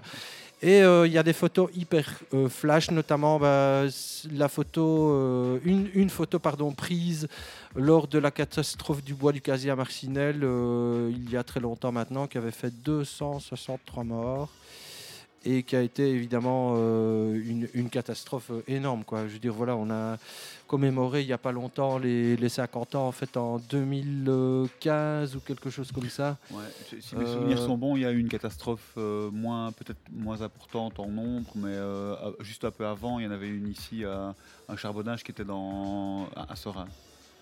Euh, et alors là, aujourd'hui, j'oublie tout, mais euh, je savais le nom parce que je voilà, parce que j'ai du quoi. Ouais. Et donc ce bouquin vraiment. Je, je dis ça pour dire qu'il y en a eu plein des comme ça. Enfin, je veux dire, Oui, Marcinelle, bien c'est pas un truc de nouveau. Alors là, ça me permet de refaire le pont avec Bah, euh, avec le bouquin dont, dont je parlais. 260 263 Non, mais il y en a- morts Ah, mais coup, quand même. Vraiment, alors dans, dans le bouquin dont je parlais précédemment, euh, qui est le bouquin publié aux, aux éditions Le Cerisier, Flandre, Bruxelles, Wallonie, scène de ménage à Troyes, écrit par Guido Fontaine, il a retrouvé, euh, je crois qu'il a trouvé sur une brocante notamment un bouquin euh, qui, euh, qui, où il y a répertorié l'ensemble des catastrophes industrielles et minières, enfin, dont celles minières. Et il y avait des catastrophes minières, mais en permanence. Euh, c'est pour ça que je cite euh, cette catastrophe qui a eu lieu, euh, euh, je ne sais plus où c'est, ce que c'est à l'Espérance, je ne sais pas. Euh, voilà, je, vraiment, là, ce- les, dossiers d'éducation permanente me, euh, me- ne- neutralisent ma, ma- ma mémoire. Mais il y a eu une catastrophe un peu avant, quelques années avant. Ce qui- ce qu'il y a, c'est que la, catastrophe du bois du casier, elle est, elle est peut-être un petit peu plus impressionnante en nombre, mais pas tellement. Il faudra aller voir les chiffres. C'est pas, euh, ça, ça pète pas les scores, malheureusement, très malheureusement. En revanche, elle est télévisée. Ce qui va vraiment faire le choc de Mhm. la catastrophe du bois du casier, c'est qu'elle passe en direct à la rail. Et que les gens voient les images, notamment du côté des Italiens, ce qui fait qu'ils vont plus avoir envie de venir parce qu'ils vont comprendre plus ou moins où ils vont. Plus ou moins, ça va, ça va s'arrêter euh, l'immigration pour les mineurs à, à- à ce moment-là. Et, euh, et, et aussi ici, il y a les images. Quoi. Ce qui change, je crois, que c'est vraiment la TV. Quoi. Et donc il y a cette conscience chez les Italiens qu'il s'agit bien là d'un traité, d'esclavage euh, entre cha- charbon euh, contre travailleurs. Quoi. Alors là, il faut contrebalancer ça. voilà, c'est plus compliqué parce qu'il y a un autre super bouquin euh, paru aux éditions de Cerisier euh, qui est Échine de verre, qui est vraiment un, un truc incroyable, de- qui a été écrit euh, par un gars dont j'oublie évidemment le nom là maintenant tout de suite. Excusez, Greg. Mais c'est Échine de verre aux, aux éditions Le Cerisier. Je crois, que Victor sort son, son téléphone pour aller voir. Et en fait, ce bouquin raconte donc l'histoire du gars qui l'a écrit, qui vient de Vénétie, hein, pas très loin de, de- de la région d'où on, on parle là. Il est voilà, c'est euh, oui, voilà, Raoul Rossetti. Il y a un texte euh, dans- publié dans C4 il y a quelques années euh, à ce propos. Et Raoul Rossetti, il est venu de Vicenza, je crois, un truc comme ça, de la région de Vicenza, et il Un raconte peu plus au nord, c'est ça alors? Un peu plus à l'ouest. À l'ouest. Plus précisément, un peu plus à l'ouest. Et il vient, euh, et donc il raconte comment il arrive euh, de, sa, de son Vicentino local, là, euh, où euh, il raconte la fin de la guerre et tout. Il faut, faut s'imaginer la, la situation là-bas. Et alors ils arrivent ici, et ici, fondamentalement, c'est la Silicon Valley, quoi. Les mecs, ils arrivent, c'est la Californie Mhm. C'est totale. tout, c'est tout dire. Ah non, non, non, non, non, il raconte Serein, le gars raconte Serein, on dirait qu'il parle de San Francisco là maintenant. hein. Euh, je veux dire, il hallucine totalement, il va se faire 3-4 ans ici. Et le jeune, il vient sans, il n'a pas de femme, pas d'enfant, il vient un peu comme un aventurier. Euh, visible, bah, moi, je l'ai vu, euh, je l'ai rencontré, il ressemblait encore maintenant à Victoria Gassman. hein. Donc on s'imagine, enfin Victor Gassman vieux hein, quand je l'ai rencontré évidemment, mais enfin on peut s'imaginer de quoi il avait l'air euh, à, l'époque. Et donc euh, voilà, lui il vivait entre Serein et, euh, et Liège, il faisait la fête comme un dingue. Il raconte dans ce bouquin qu'à un moment donné il est plus, il est plus, il va plus au travail pendant 3-4 jours. Alors il se fait virer de sa place, c'est pas grave, il en retrouve une autre. Enfin bon, c'était, il y avait le plein emploi il y avait des possibilités et, comme lui, lui expliquait, et ça, et ça c'est confirmé par l'ensemble des gens qui sont venus d'Italie. Du jour au lendemain, ils avaient accès à des trucs, ils avaient pas, ils, pouvaient même pas imaginer que ça existait. Voilà, euh, donc euh, euh, c'est même pas qu'ils, c'est étaient, ils étaient pas que pauvres, c'est qu'ils avaient accès à presque rien du tout. Et donc euh, voilà, donc dire, c'est un peu compliqué. ça, voilà, c'est un peu compliqué. Je pense que en venant ici, ils, ils- se sortaient aussi, pour la plupart, en tout cas pour pour les Vénitiens, c'est certain, pour ceux venus du Sud aussi, de situations extrêmement compliquées dans l'après-guerre en Italie où c'était euh, la catastrophe. La catastrophe parce qu'avant était passé le fascisme. Pas que la, le fascisme et la, guerre étant l'effet euh, euh, du fascisme, mais le fascisme avant avait bien détruit les conditions de vie pour les travailleurs. Voilà. Depuis quasi la fin, enfin, puisque Benito est arrivé en 22, 22. c'est ça, hein, donc En 22, euh, depuis quasi la, la fin de la deuxième, la première guerre, pardon, euh, sur le, le sol européen.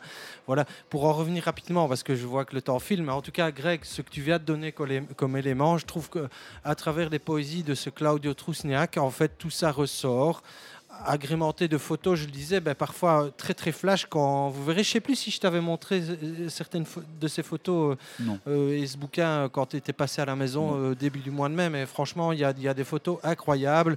Et ça donne évidemment la chair de poule euh, par rapport aux conditions dans lesquelles ben, ces gens pouvaient bosser. Il faut savoir que aussi il y a par exemple des villages entiers, je dis bien entiers, des villages entiers de, qui sont venus de Sicile, qui ont été carrément téléportés pour venir travailler ici. Qui dans la mine au début, qui dans, dans le- la L'air métallurgie. euh, L'air Calafridi, par exemple, euh, c'est un village où, euh, moi, je- quand, j'étais gamin, je me demandais s'il restait encore des gens là-bas. Quoi.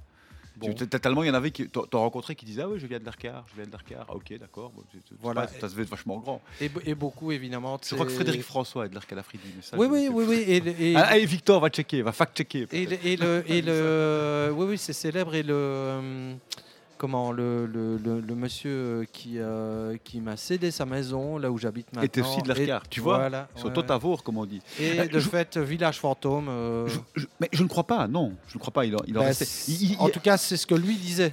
Alors, je- justement, parce que tu, tu- tu parles de ça, et j'ai parlé de Raoul Rossetti. Raoul Rossetti, euh, a- après, il, il reste quelques années, et puis il repart. Il rentre chez lui. Parce qu'en fait, quand il est venu, qu'il a écrit ce bouquin, Et Chine de verre est un bouquin qui a été traduit euh, par Carmelo Viron, d'ailleurs, en, en partie. Euh, et euh, comment dire, il, il- il- il est venu 4-5 ans ici, euh, il a vécu son aventure. Oh, il a fait court, là. Ouais, ouais, d'accord. Oui, oui, et puis, et puis en fait, il se rend compte que euh, ça va pas le faire. Quoi, que les- que les- que- c'est- ce qu'il gagne en, en conditions de vie extérieures à, à- à la mine doit être payé par des conditions de travail qui sont effectivement dantesques. Et, euh, et donc lui, il va repartir. Et je me souviens plus qu'il il faudrait relire le truc, ce qu'il est allé faire en Italie. Bon voilà, il s'en est sorti en Italie. euh, voilà. Et alors, pour te prendre au mot, évidemment, parce que tu parlais de Silicon Valley, euh, pour ces Italiens qui arrivent, tu vois peut-être où je veux en venir, on a beaucoup parlé de Silicose Valley, Ah. évidemment, puisque de nombreux mineurs sont morts de, de- du, du- du travail incroyablement inhumain dans, dans la mine. Quoi. Voilà, on, était, avait beau être dans la deuxième moitié du XXe siècle, on serait cru encore au XIXe, quoi. Voilà, puisque les conditions, évidemment, n'avaient pas fondamentalement évolué. Et des gens, euh, il y a eu des récits aussi où des gens se, se martelaient, se martyrisaient, se, se flagellaient pour ne pas devoir descendre dans le trou, quoi, pour ne pas devoir descendre au fond. Ça, voilà. ça c'est le drame de l'industrie. Et je tiens à dire qu'on parle de Silicon Valley, mais dans la Silicon Valley, les gens font des dépressions et des burn-out. hein. Tout à fait, voilà, dire, c'est Et, autre- euh, autre aliénation. Et ils préfèrent se suicider plutôt que de continuer à, se faire, sûr. à se faire agresser le cerveau. Enfin, je veux dire, c'est le problème de la- du, de- du rapport de l'industrie à l'énergie. Voilà, c'est délirant. Quoi. On est d'accord, voilà, avec aussi bah, une surconsommation que, que nous on peut euh, faire et qui demande évidemment une main d'œuvre décuplée.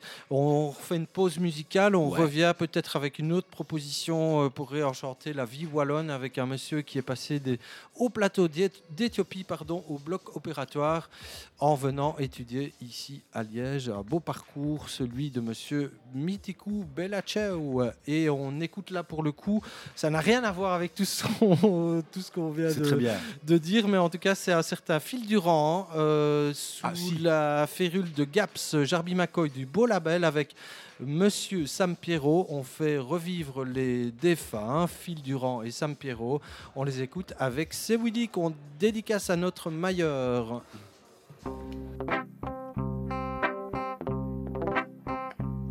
J'ai lu le journal hier, j'y ai vu Willy de Meyer. Willy, quand viens-tu chez moi? Je te ferai un petit plat. Tu auras les mêmes moites. Amène-moi un ouvre-boîte. Ce n'est pas Schwarzenegger, ce n'est pas la dame de fer, Meyer, qui travaille près de chez parlera de l'école primaire tu me montreras ton sphincter. On ira boire des verres, un café quatre coca, et puis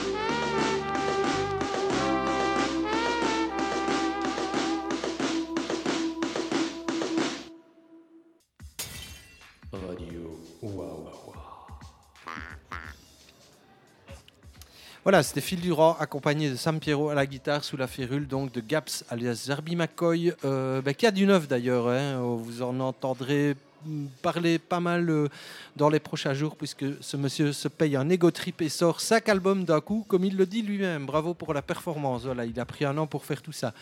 Le beau label donc. Alors il y a de la pub euh, dans l'air, Greg. Mais oui, Giuliano me disait justement, euh, et il a tout à fait raison, il faut attirer le chaland, il faut faire de la publicité pour le barbecue de ce week-end. Alors pourquoi euh, faut-il faire de la pub? Parce qu'il va y avoir un barbecue, qu'il sera autogéré. Donc en gros, euh, personnellement, je, vais dialoguer avec Julien, j'ai toujours pas compris si on fournissait, on fournit le barbecue, c'est ça? Nous on fournit le barbecue, vous amenez le, le barbecue avec le charbon. On allume le feu, voilà, comme dirait euh, machin. Et, euh, et vous, vous venez avec euh, ce que vous, mettez sur le feu. On va essayer d'avoir suffisamment de barbecue pour qu'il y ait euh, euh, viandeux, euh, Ouais. végé, halal, tout ça. Quoi. Végan. Végan aussi, oui. Oui, enfin, les végans acceptent quand même. Ouais, les végés, les végans sur un barbecue, c'est pareil, non C'est pas pareil? Bah, pas forcément, non. Tout, tout dépend. Le... t'as pas cordé- Ah oui, du fromage, tu pourrais cuire du fromage, tout à fait, effectivement. Je, je pensais aux œufs, je sais pas, je l'ai pris. voilà. Euh, oui, c'est vrai qu'on pourrait mettre du. ouais, donc voilà, donc on va, on, on respectera euh, les les euh, Les comment, convictions, les- convictions ayatollahs. alimentaires de, de- de tout le monde. Et euh, mais voilà, parce que alors pourquoi barbecue? Parce qu'on peut se le demander. Parce que comment squatter la vie wallonne sans barbecue? Bah oui, je veux dire, il fait plus de 25 degrés, vie wallonne, barbecue. Parfois, il fait 10 et il y a du non, non, non, barbecue. non, non, il fera- mais c'est vrai. Non, mais il fera plus de. vingt- Oui, il fera. Il fait, il y a- bah, pour le moment, ça tombe bien. S'il mais fait parfois, 10 il y a nettement Non, moins. oui, en oui. température. S'il s'il fait 10 degrés au mois de décembre, c'est forcément barbecue. Tu vois, c'est tout, tout- c'est très relatif, quoi. Voilà. Je- Mais non, mais c'est arrivé récemment. Des gens avaient leur anniversaire au mois de décembre, il faisait 10-12 degrés, ils ont fait un barbecue. Pareil, pareil dans mon voisinage. Réchauffement climatique, tout ça. Et euh, donc voilà, nous on s'est dit, c'est pas possible, squatter la vie wallonne, c'est forcément installer un barbecue dans cette magnifique cour, qui est vraiment magnifique. On en discutait, c'est magnifique. Hein. Je veux dire, au niveau euh, acoustique, ambiance, euh, ça, enfin, par exemple, la chanson de Phil Durand, elle vient de résonner comme ça dans ce- cette cour classée du je sais plus quantième siècle, parce que j'oublie tout, et c'est pas plus mal. Et enfin voilà, donc barbecue. Oui, c'est pas de mal avec. On va refaire euh, de la radio dans un cadre prestigieux comme euh, le, Ah bah, attends, le euh, cadre de- du musée de la vie wallonne. Quoi. Mais on a, on a ouvert un squat, on n'a pas dit quand on le fermait. c'est toujours le principe du squat. Écoute, c'est très bien. hein. Ouais, parfois, on sait. hein. Je veux dire, on a participé à une expérience. euh, on savait quand on ouvrait. Et bon, certains dont j'ai fait partie ont essayé d'un peu prolonger, Ouais, mais alors- on savait quand on bouclait. Je vois euh, à quoi tu fais euh, allusion, c'est l'école des Bandai, l'opération Blabla Express. Et en réalité, on a quand même attendu, même si on, on devait partir, que la police vienne nous demander de partir avec le propriétaire des lieux. Mhm. Voilà, bon, donc ici, je sais pas, on verra. Bon, on peut peut-être peut peut rester lundi et continuer. hein. Why not? Qu'est-ce que j'ai, moi, là, dit, je sais plus. Enfin, bref, voilà. Faut- il faut qu'il y ait un élan populaire. Ouais. Euh, ce serait pas mal ça. Euh, bon, il, Enfin, va- en il général, va falloir hein. En aller général. bonimenter sur les terrasses place du marché, à mon avis. Ouais. Comme Ouais. quoi, euh, euh, je veux dire, élan populaire, je veux dire, il est déjà euh, niqué euh, d'office, puisque, enfin voilà, il faut travailler les gens au corps, etc., les conditionner, enfin bref, voilà. Alors, euh, quelqu'un qui n'a pas fallu euh, du tout, mais alors là, pas l'ombre d'une seconde, euh, conditionner pour vivre la vie qu'il avait envie de vivre, c'est Mitiku Belacheu, qui vient de Wonchi, un petit village en altitude sur le haut plateau éthio- éthiopien, pardon, à 2000 mètres, qui jusqu'à ses 12 ans a été berger, gardien de troupeaux. De, de, de, bêtes à cornes ou pas, de, moutons, de chèvres, de, bestioles à quatre pattes, quoi. En gros, c'est ça le truc. Alors, à 12 ans, euh, semble-t-il, il a acquis à l'époque une maturité. euh, ce monsieur a aujourd'hui 76 ans. hein. Et à 12 ans, euh, il, a, il a acquis déjà à ses 12 ans une maturité assez incroyable décide de lui-même de lâcher cette euh, occupation de berger bah, qui l'empêche évidemment de- d'aller au cours, etc., etc., de se de s'éduquer et tout et tout. Et donc première première étape, sans dire à, qui que ce soit, à, à quel- à qui que ce soit, sans, sans rien dire à qui que ce soit, je vais y arriver. Il décide de, de passer dans la, on va dire la grande ville, c'est un, un bien grand mot, mais la, ville d'à côté pour aller euh, s'instruire, euh, voilà, une, première fois, euh, avoir de- un contact avec l'amérique, euh, puisque lui ne parle que l'amérique qui est l'éthiopien, on va dire comme ça, et qui, parce que lui ne parle que le dialecte évidemment de, son bled. Et puis de fil en aiguille comme ça, étape après étape, il se retrouve à euh, 14 ans déjà à Addis Abeba, la capitale de l'Éthiopie. Et euh, tout en menant ses études donc, de secondaire, l'équivalent du secondaire ici, euh, trouve un peu d'embauche chez un couple d'enseignants britanniques. Et euh, rapidement, des liens d'amitié se créent. Et puis, bah, ces gens lui disent Écoute, t'es plus notre boy. Euh, on t'adopte, euh, blabli, blablabla, on va t'aider, on voit le potentiel euh, qu'elle tient, etc., etc. On va vraiment mettre le paquet, quoi. Et du coup, ce bonhomme, je, fais, j'essaie de faire court parce que ce, récit est magnifique, récit initiatique et, évidemment d'une richesse incroyable. Vous l'avez compris, je pense. Ben, se retrouve à Liège, en fait, début années 60, en 62, à l'âge de 20 ans. Et euh, il, vient y étudier la médecine. Voilà, parce que c'est un vieux projet pour lui, c'est de, sauver les gens, quoi. Voilà, c'est son objectif. Et euh, il va devenir docteur, évidemment, et se spécialiser dans euh, la chirurgie gastro-intestinale. Deviendra une sommité mondiale, puisqu'il sera l'inventeur d'une d'une technique, on va dire, assez révolutionnaire dans le domaine en ce qui concerne la pose de l'anneau gastrique par laparoscopie. Alors bon, là aussi, on va pas commencer à... Parce que c'est hyper, euh, hyper, euh, hyper complexe et compagnie. Et bon, Juste, voilà, j'ai... Oui, vas-y, On a quand même réussi, dans le cadre Ouais. d'une même émission radio, Ouais. à parler du passé Ouais. et de la pose de- d'anogastrique en Ouais. chirurgie. euh, Laparoscopique. Voilà. Voilà, pourquoi Bravo, pas bravo. Pourquoi pas Pourquoi pas Et donc, M. Medikou Belacheu euh, débarque à Liège, c'est ça je disais, en 62, suit son cursus ici à l'U- à l'UNIF, quoi, à l'ULG, en médecine.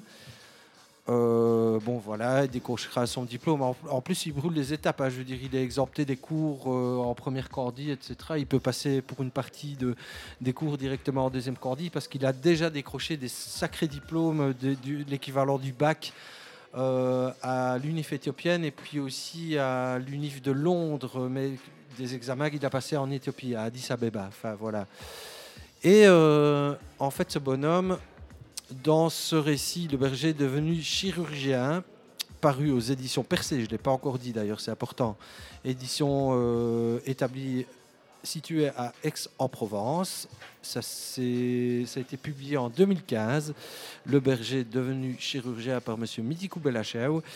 Il y a un passage, on va dire très court par rapport évidemment à ce qu'a été son cursus, etc. Et puis surtout par rapport à ce qu'est son récit autobiographique et initiatique. Mais je vous livre ce passage qui concerne en fait le l'année 68, voilà, et plus précisément les agitations. Et bon, je n'en dis pas plus, je vous lis ce passage. En 1968, j'ai participé à toutes les, agi- les agitations estudiantines contre la guerre du Vietnam, pour la réforme des études et des examens, pour la représentation des étudiants et du personnel scientifique au conseil d'administration de l'université. Cela culmine au mois de mai 68 avec les mouvements étudiants en France, en Belgique et partout. Les étudiants liégeois ont occupé la salle académique jour et nuit en se relayant des, des, euh, pardon, en se où se relayaient pardon, des débats et des conférences comme à Paris. Jacques Sauvageau, vice-président de l'UNEF et un des leaders de mai 68 avec Daniel Cohn-Bendit et Alain Guémard, était venu donner une conférence à Liège. Je pourrais dire que j'étais dedans. Entendre et voir à la télé un million de personnes chanter l'international Boulevard Saint-Michel était émouvant. Rêver que l'on pouvait changer le monde, cela a quand même constitué pour moi un moment privilégié. La jeunesse du monde passait à l'époque, pensait à l'époque que c'était possible, même si c'était une utopie, même si cela est resté un rêve. Ceux qui l'ont vécu, qui y ont participé, ont dû garder un souvenir attachant sans aucun doute. C'est définitivement le cas pour moi. Sur le plan culturel, je participais à des discussions, à des concerts et à du théâtre engagé. Il y avait un théâtre d'avant-garde dirigé par un ami, Jean-Marie, rue Lambert-le-Bègue. Ce théâtre s'appelait Le Bateau Ivre. On y jouait des pièces de Brecht. Tiens, tiens, c'est bizarre ça. Une pièce de Jaroslav Hašek, le euh, brave soldat Chivek. Euh, des scènes de la guerre du Vietnam, la commune de Paris, dans une pièce sur l'horreur de la guerre du Vietnam, j'ai tenu une partie du rôle de Nguyen Van Lem, Van Lem pardon, qui n'est pas flamand mais qui est évidemment vietnamien, un Viet Cong abattu froidement d'une balle dans la tête et en public en 1968 par le lieutenant-colonel Nguyen Ngo Loen, Loen, je sais pas comment on dit, la photo de la scène prise par un photographe américain. Eddie Adams avait fait le tour du monde et avait constitué une des images fortes des horreurs de la guerre du Vietnam. Nous répétions les pièces comme dans un vrai théâtre. Il y avait en moyenne une cinquantaine de spectateurs. C'est pas mal, ça fait une centaine d'oreilles et d'yeux. Euh, sans doute, on, on aimerait voir ça aujourd'hui euh, parfois. Enfin bref. Sans doute, la majorité étaient des gens de gauche.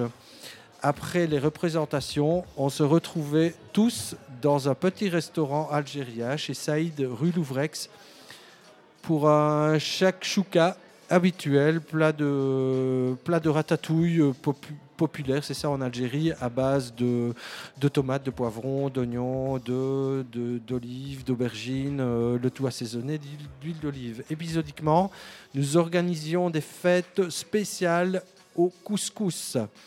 Nous discutions, on pourrais même dire que nous refaisions littéralement le monde. Dans ce théâtre, j'ai rencontré ma future épouse, Danielle, que j'avais remarqué lorsqu'elle jouait le rôle de Louise Michel dans une pièce de la Commune de Paris. Et voilà donc cette partie euh, qui concerne évidemment les agitations de 68 et plus particulièrement mai 68 ou alors évidemment autour de, la, des contestations autour de, de- la guerre, de l'application des Américains dans, dans cette guerre du Vietnam.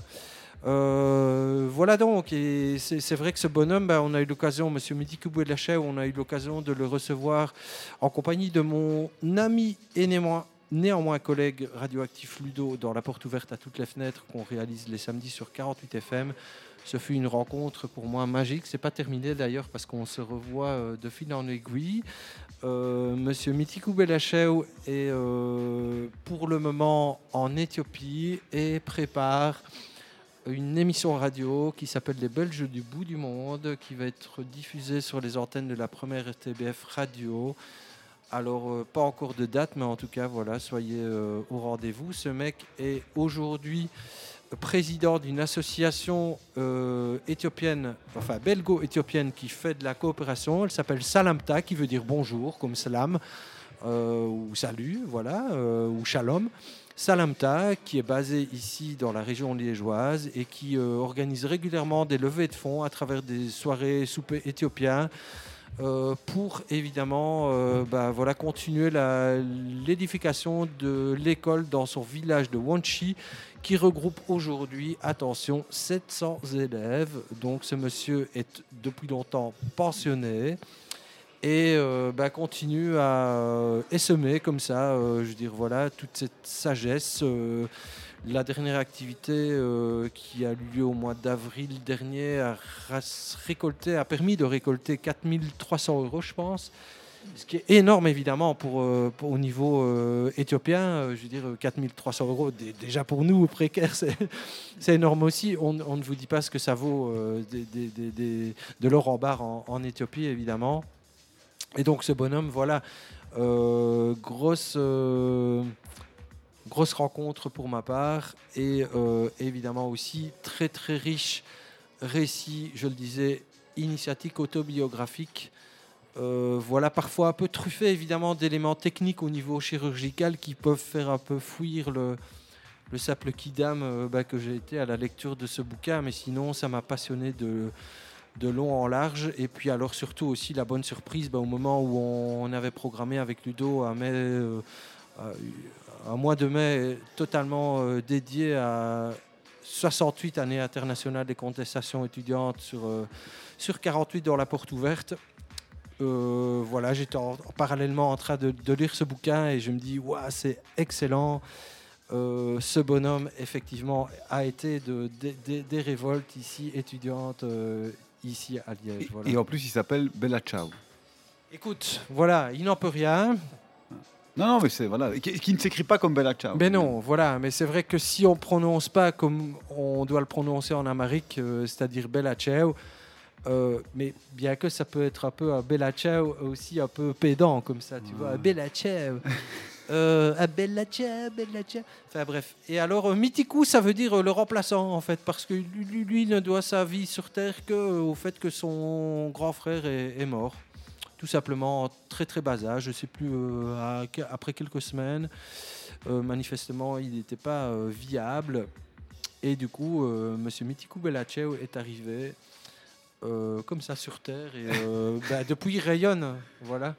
Donc en fait, ses paroles l'ont appelé le re- remplaçant. Mitiku, c'est le remplaçant. Ok. Voilà. Et Bellacheu, c'est le prénom de son papa. Ok. Voilà, parce qu'en Éthiopie, apparemment, on ne donne pas de nom de famille. Tu Ah bon reprends le prénom de ton papa pour avoir un nom de famille. Ah, ok. Voilà. Ok. Ok. Tout est expliqué dans ce beau bouquin, Le Donc, berger de donc si ça se trouve, son, son, son fils s'appelle Jean-Pierre Remplaçant. Et non, non, non, non, non, non. J'ai oublié, j'ai oublié. Je crois qu'il y a, il y a un de ses fils qui s'appelle euh, Ephraim. Oui, mais alors du coup, après, ici, ils, ils- ils reprennent le, son, donc, son nom de famille. Donc ça devrait être Eph- Ephraim Mitikou. Mais sauf que on l'a sans doute appelé euh, Bella Ciao. Bah oui. Mais C'est- non, c'est l'intégration. Je, je- je- je vais, très honnêtement, Greg, je pourrais te donner la réponse puisque je vais revoir Monsieur Belachev. Non, mais c'est une question intéressante parce que c'est Oui, un peu le drame de à tous, fond, les, euh, tous les, les- les Espagnols, par exemple, enfin, là tous, les descendants de- d'Espagnols. En fait, ils continuent de s'appeler avec le nom composé de leurs parents. Et ça s'additionne. Euh, euh, ben, je sais pas comment ils font. Oui, c'est ça. Ils Ah, ont oui. des noms à rallonge, Parce quoi, que, parce parce maintenant, oui, parce que maintenant, on peut s'appeler par les- le nom de son papa et de sa maman. Donc en fait, il pourrait s'appeler. euh, voilà, les, les noms espagnols. Il d'avoir quatre noms. Oui, en fait. Oui, ça c'est. euh, Enfin bon, voilà. Chaud devant. Chaud devant. Voilà. Donc, euh, en tout cas, je ne peux que vous encourager à, pardon, à lire ce bouquin rédigé en français, s'il vous plaît, pour un monsieur qui, qui euh, l'air de rien, bah, parle son dialecte, parle l'amérique donc éthiopien, qui avait appris le russe aussi à une époque où évidemment il, enfin voilà, il se disait euh, marxiste, euh, il a, approché Marx et donc tout ce qui se passait. euh, en termes de, révolution, euh, avec des programmes euh, socialistes, etc., l'a, l'a branché au plus haut point, évidemment. Et puis, euh, bah, euh, le- je disais, oui, c'est ça, l'anglais, l'amérique, le français, son dialecte aussi des, des hauts plateaux de, de, de Wonchi. Et donc la, la- la photo, c'est c'est lui en tenue de chirurgien Exact. avec euh, à une à- à- Un bébé, un bébé chèvre, enfin comment ça s'appelle ça, une une chevrette, une chevreau. un chevreau. Et alors on dirait qu'il est euh, dans, dans le fond, c'est la vallée de l'Ourthe. Est-ce qu'il est au CHU ou quoi?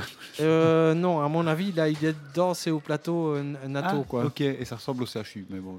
Écoute, voilà. Mais non, que- peut-être, alors, peut-être t'as raison, Tu vois, parce qu'il a- raison. il est en tenue. Qu'est-ce qu'il ferait en tenue Essaie un peu de. de Bah, je sais pas, on dirait les méandres de de Lourdes, quoi. Enfin, c'est euh, possible, quoi. les, les bâtiments qui sont là. Ah, Voilà, bah, je vois rien, ça- c'est ça flou. ressemble plus ils, sont, notre- ils sont réellement flous. Ok, ça. Bah, tu- encore une autre question que tu pourras, tu pourras lui poser plein de questions, hein, monsieur. Bien sûr, je ne Voilà. vais, vais pas y manquer. D'ailleurs, des, des questions dont on ne fait absolument pas part sur antenne non plus. Voilà donc, euh, monsieur Mitikou, euh, magnifique rencontre, la rencontre euh, au bon moment avec ce personnage, euh, le bon bouquin au bon moment aussi, je suis content. franchement, voilà. il a pas, et, et franchement, on va, on va le présenter aux éditions du Cerisier. Voilà. Et il, il risque de pondre aussi plus tard une euh, version en anglais. Voilà, parce que ce monsieur, en s'adressant aux éditions Percé à Aix-en-Provence, est resté euh, l'unique euh, dépositaire de tous les droits de reproduction, de traduction, etc. etc. Et donc ça, c'est de la balle. Voilà. Euh, ben, c'est tout pour le moment. Est-ce qu'on refait une petite pause Ouais. avec le duo Elle s'y promène C'est ça? Et on en parle après parce qu'on vient de beaucoup parler de nouveau. Ça ne m'étonne pas de bavard. Bah ouais. Côte à côte, ça donne ça. Elle s'y promène à, je n'oserais vous dire, extrait de leur premier CD, comme il m'en souviendra, paru en 2011. Mon père m'a marié à un jeune avocat. Mon père m'a marié à un jeune avocat.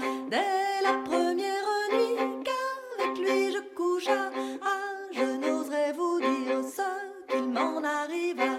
Dès la première nuit je coucha, dès la première nuit qu'avec lui je coucha, il me serra si fort la nuit entre ses bras. Ah, je n'oserais vous dire ce qu'il m'en arriva. Il me serra si fort la nuit entre ses bras. Il me serra si fort la nuit entre ses bras.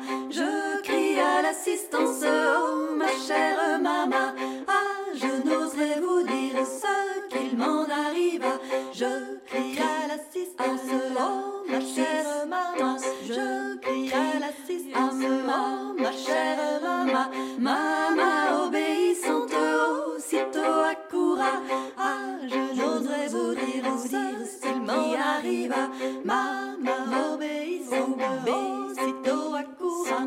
Maman obéissante, accoura. Courage, ma fille, vous n'en mourrez pas. Ah, je n'oserais vous réduire s'il m'en arrive. Courage, courage, ma fille, vous n'en mourrez pas. Courage, courage, ma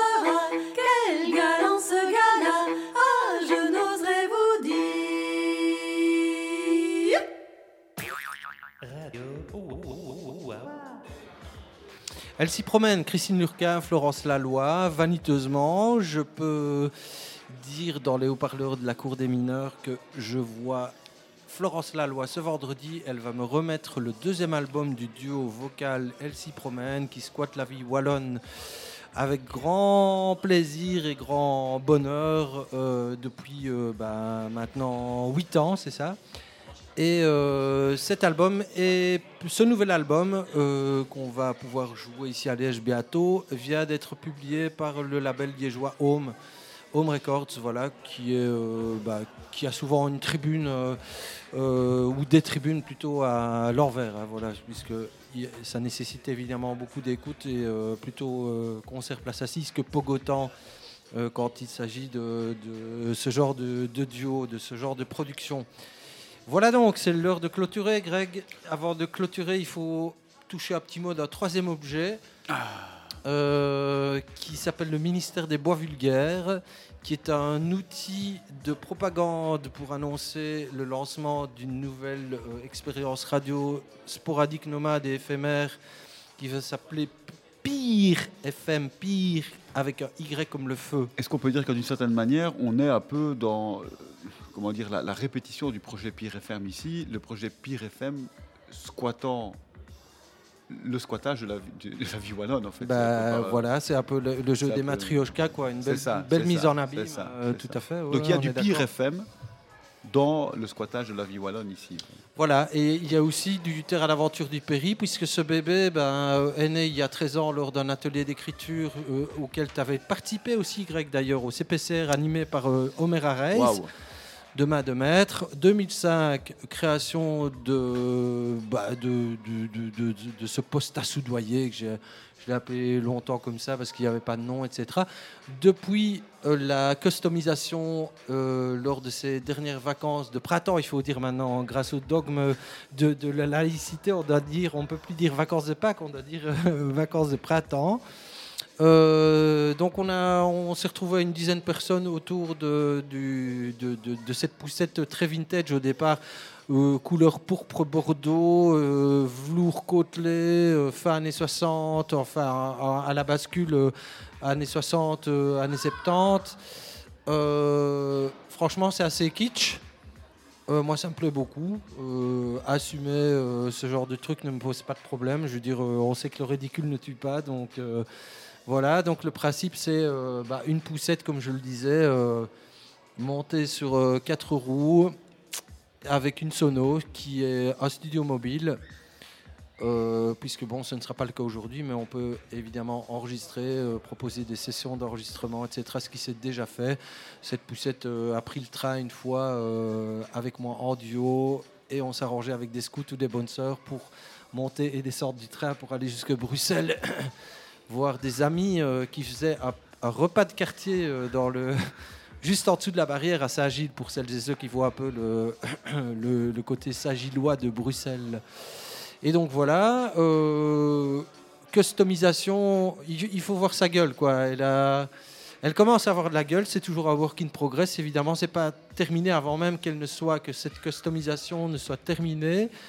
En fait, j'ai déjà cassé des trucs, voilà des éléments qu'on a euh, installés ici euh, lors de, cette session euh, au Terre à l'aventure du Péry. Mais bon, voilà, ainsi va la vie. Et puis, bah, tout ça aussi pour vous dire que, outre cet outil de propagande par rapport au nouveau projet Pire FM, on va se- recroiser le fer aussi avec une certaine gaieté avec Pire FM, évidemment, puisqu'on sera le 23 septembre sur le Prince Albert. Pour une croisière toxique. Pour une croisière toxique. Et euh, On ça va... discutera peut-être un peu croisière toxique avec François Taureau quand il passera euh, Génial. nous voir euh, vendredi. Génial, voilà. Et ce sera un peu le- l'occasion pour cet épisode 1 de, de, de, de Pire FM de, de, crier haut et fort la croisière Sameuse, par exemple. Voilà. Ou que pour sa mise à feu, Pire FM se jette à l'eau. Voilà. Ah, En fait, en fait, tu perpétues vraiment la tradition du jeu de mots. Euh, ouais, moi j'aime bien. Bah, Ouais, il y a- non, non, mais c'est très bien, a- parce Il y a Bob- Bobby Lapointe est dans, le, dans la sieste, hein, par exemple. Ah, parfait. Ouais, j'aime beaucoup. Non, parce qu'il y a, y, a, y a lien entre du certain gaieté et le jeu de mots. Ouais, ouais. Moi, Taki, t'es très jeu de mots. Mhm. Et là, c'est bien que, que ça, ça se perpétue, quoi. Ouais. Donc bravo. Et il y a, y a Circassea d'ailleurs aussi dans la sieste qui va démarrer la sieste, c'est Monsieur Jacques Lizel. Euh, et puis bah, avant la sieste, on va se dire au revoir parce que ouh, c'est limite limite. On va même être un peu en retard. en Ouais, fait. mais ça va. Hein. Euh, Il y a quelqu'un qui squatte la vie wallonne depuis quelques années, qui est arménienne, en fait, qui s'appelle Naranoyan. Il faut savoir qu'ici à Liège, on a la chance d'avoir un centre culturel arménien qui s'appelle Arax, qui est mené de main de maîtresse par Hermine Azarian, qu'on salue bien basque si elle est à l'écoute. Et euh, Hermine m'a présenté il y a quelques années de cela sa copine Naranoyan, qui elle est venue d'abord de, qui est partie de son Arménie natale vers Paris, Paris-Bruxelles et puis Bruxelles-Liège où elle réside maintenant depuis euh, quelques années déjà. Alors nous, on va la retrouver avec euh, deux extraits même hein, de, son album euh, paru, autoproduit, paru en 2000, c'est le dernier de la pile comme toujours évidemment, pa- paru, paru en 2011, euh, qui s'appelle Oriental Express. La pochette est assez kitsch, mais bon, c'est pas très grave. Le contenu ici qu'on va vous passer, c'est assez magnifique. Ça s'appelle Karama, partie 1 et 2, La désorientée. Il y a pour la première partie du morceau un solo doudouk, de doudouk. Pardon. Le doudouk, c'est cet instrument avant euh, vraiment typique de, euh, de l'Arménie. C'est même pas Coca, c'est Arménie. Et euh, après, il y a un morceau chanté en duo. Et d'ailleurs, c'est le gros crash pour moi parce que je n'ai pas le nom de la chanteuse qui chante en arabe et qui accompagne les chants arméniens de Naranoyan. Tu finiras donc sur une mauvaise note. Je Sur une fausse sur- note, une fausse note. Écoute, voilà. Élève doué peut mieux faire, mais c'est très bien. Voilà. C'est très troll-joie comme. euh, voilà. Euh, et puis, bon, on, retrouvera évidemment la sieste euh, dans, dans la foulée. La sieste de la foulée et après la sieste, on revient pour euh, une rencontre entre Werner Moron, Marc Monaco et nous, et nous tous, avec pour thème squatter la métropole. Putain, merde, je vais avoir du mal à partir, moi. Ah, tu peux rester. Mais oui, mais bon. Il y a des gaufres, et il y a des gaufres pour 3 euros à la Je café. dois d'abord manger mon dîner fait maison. Ah, et il est chez toi ou il est ici il est là, il Eh est ben, tu derrière manges- toi. Tu manges ici. Il repose sieste, en paix derrière les toi. gaufres. Ok. Euh, Naranoyan deux fois et euh, la sieste ensuite. Et euh, un grand merci à vous et au plaisir euh, au mois de septembre.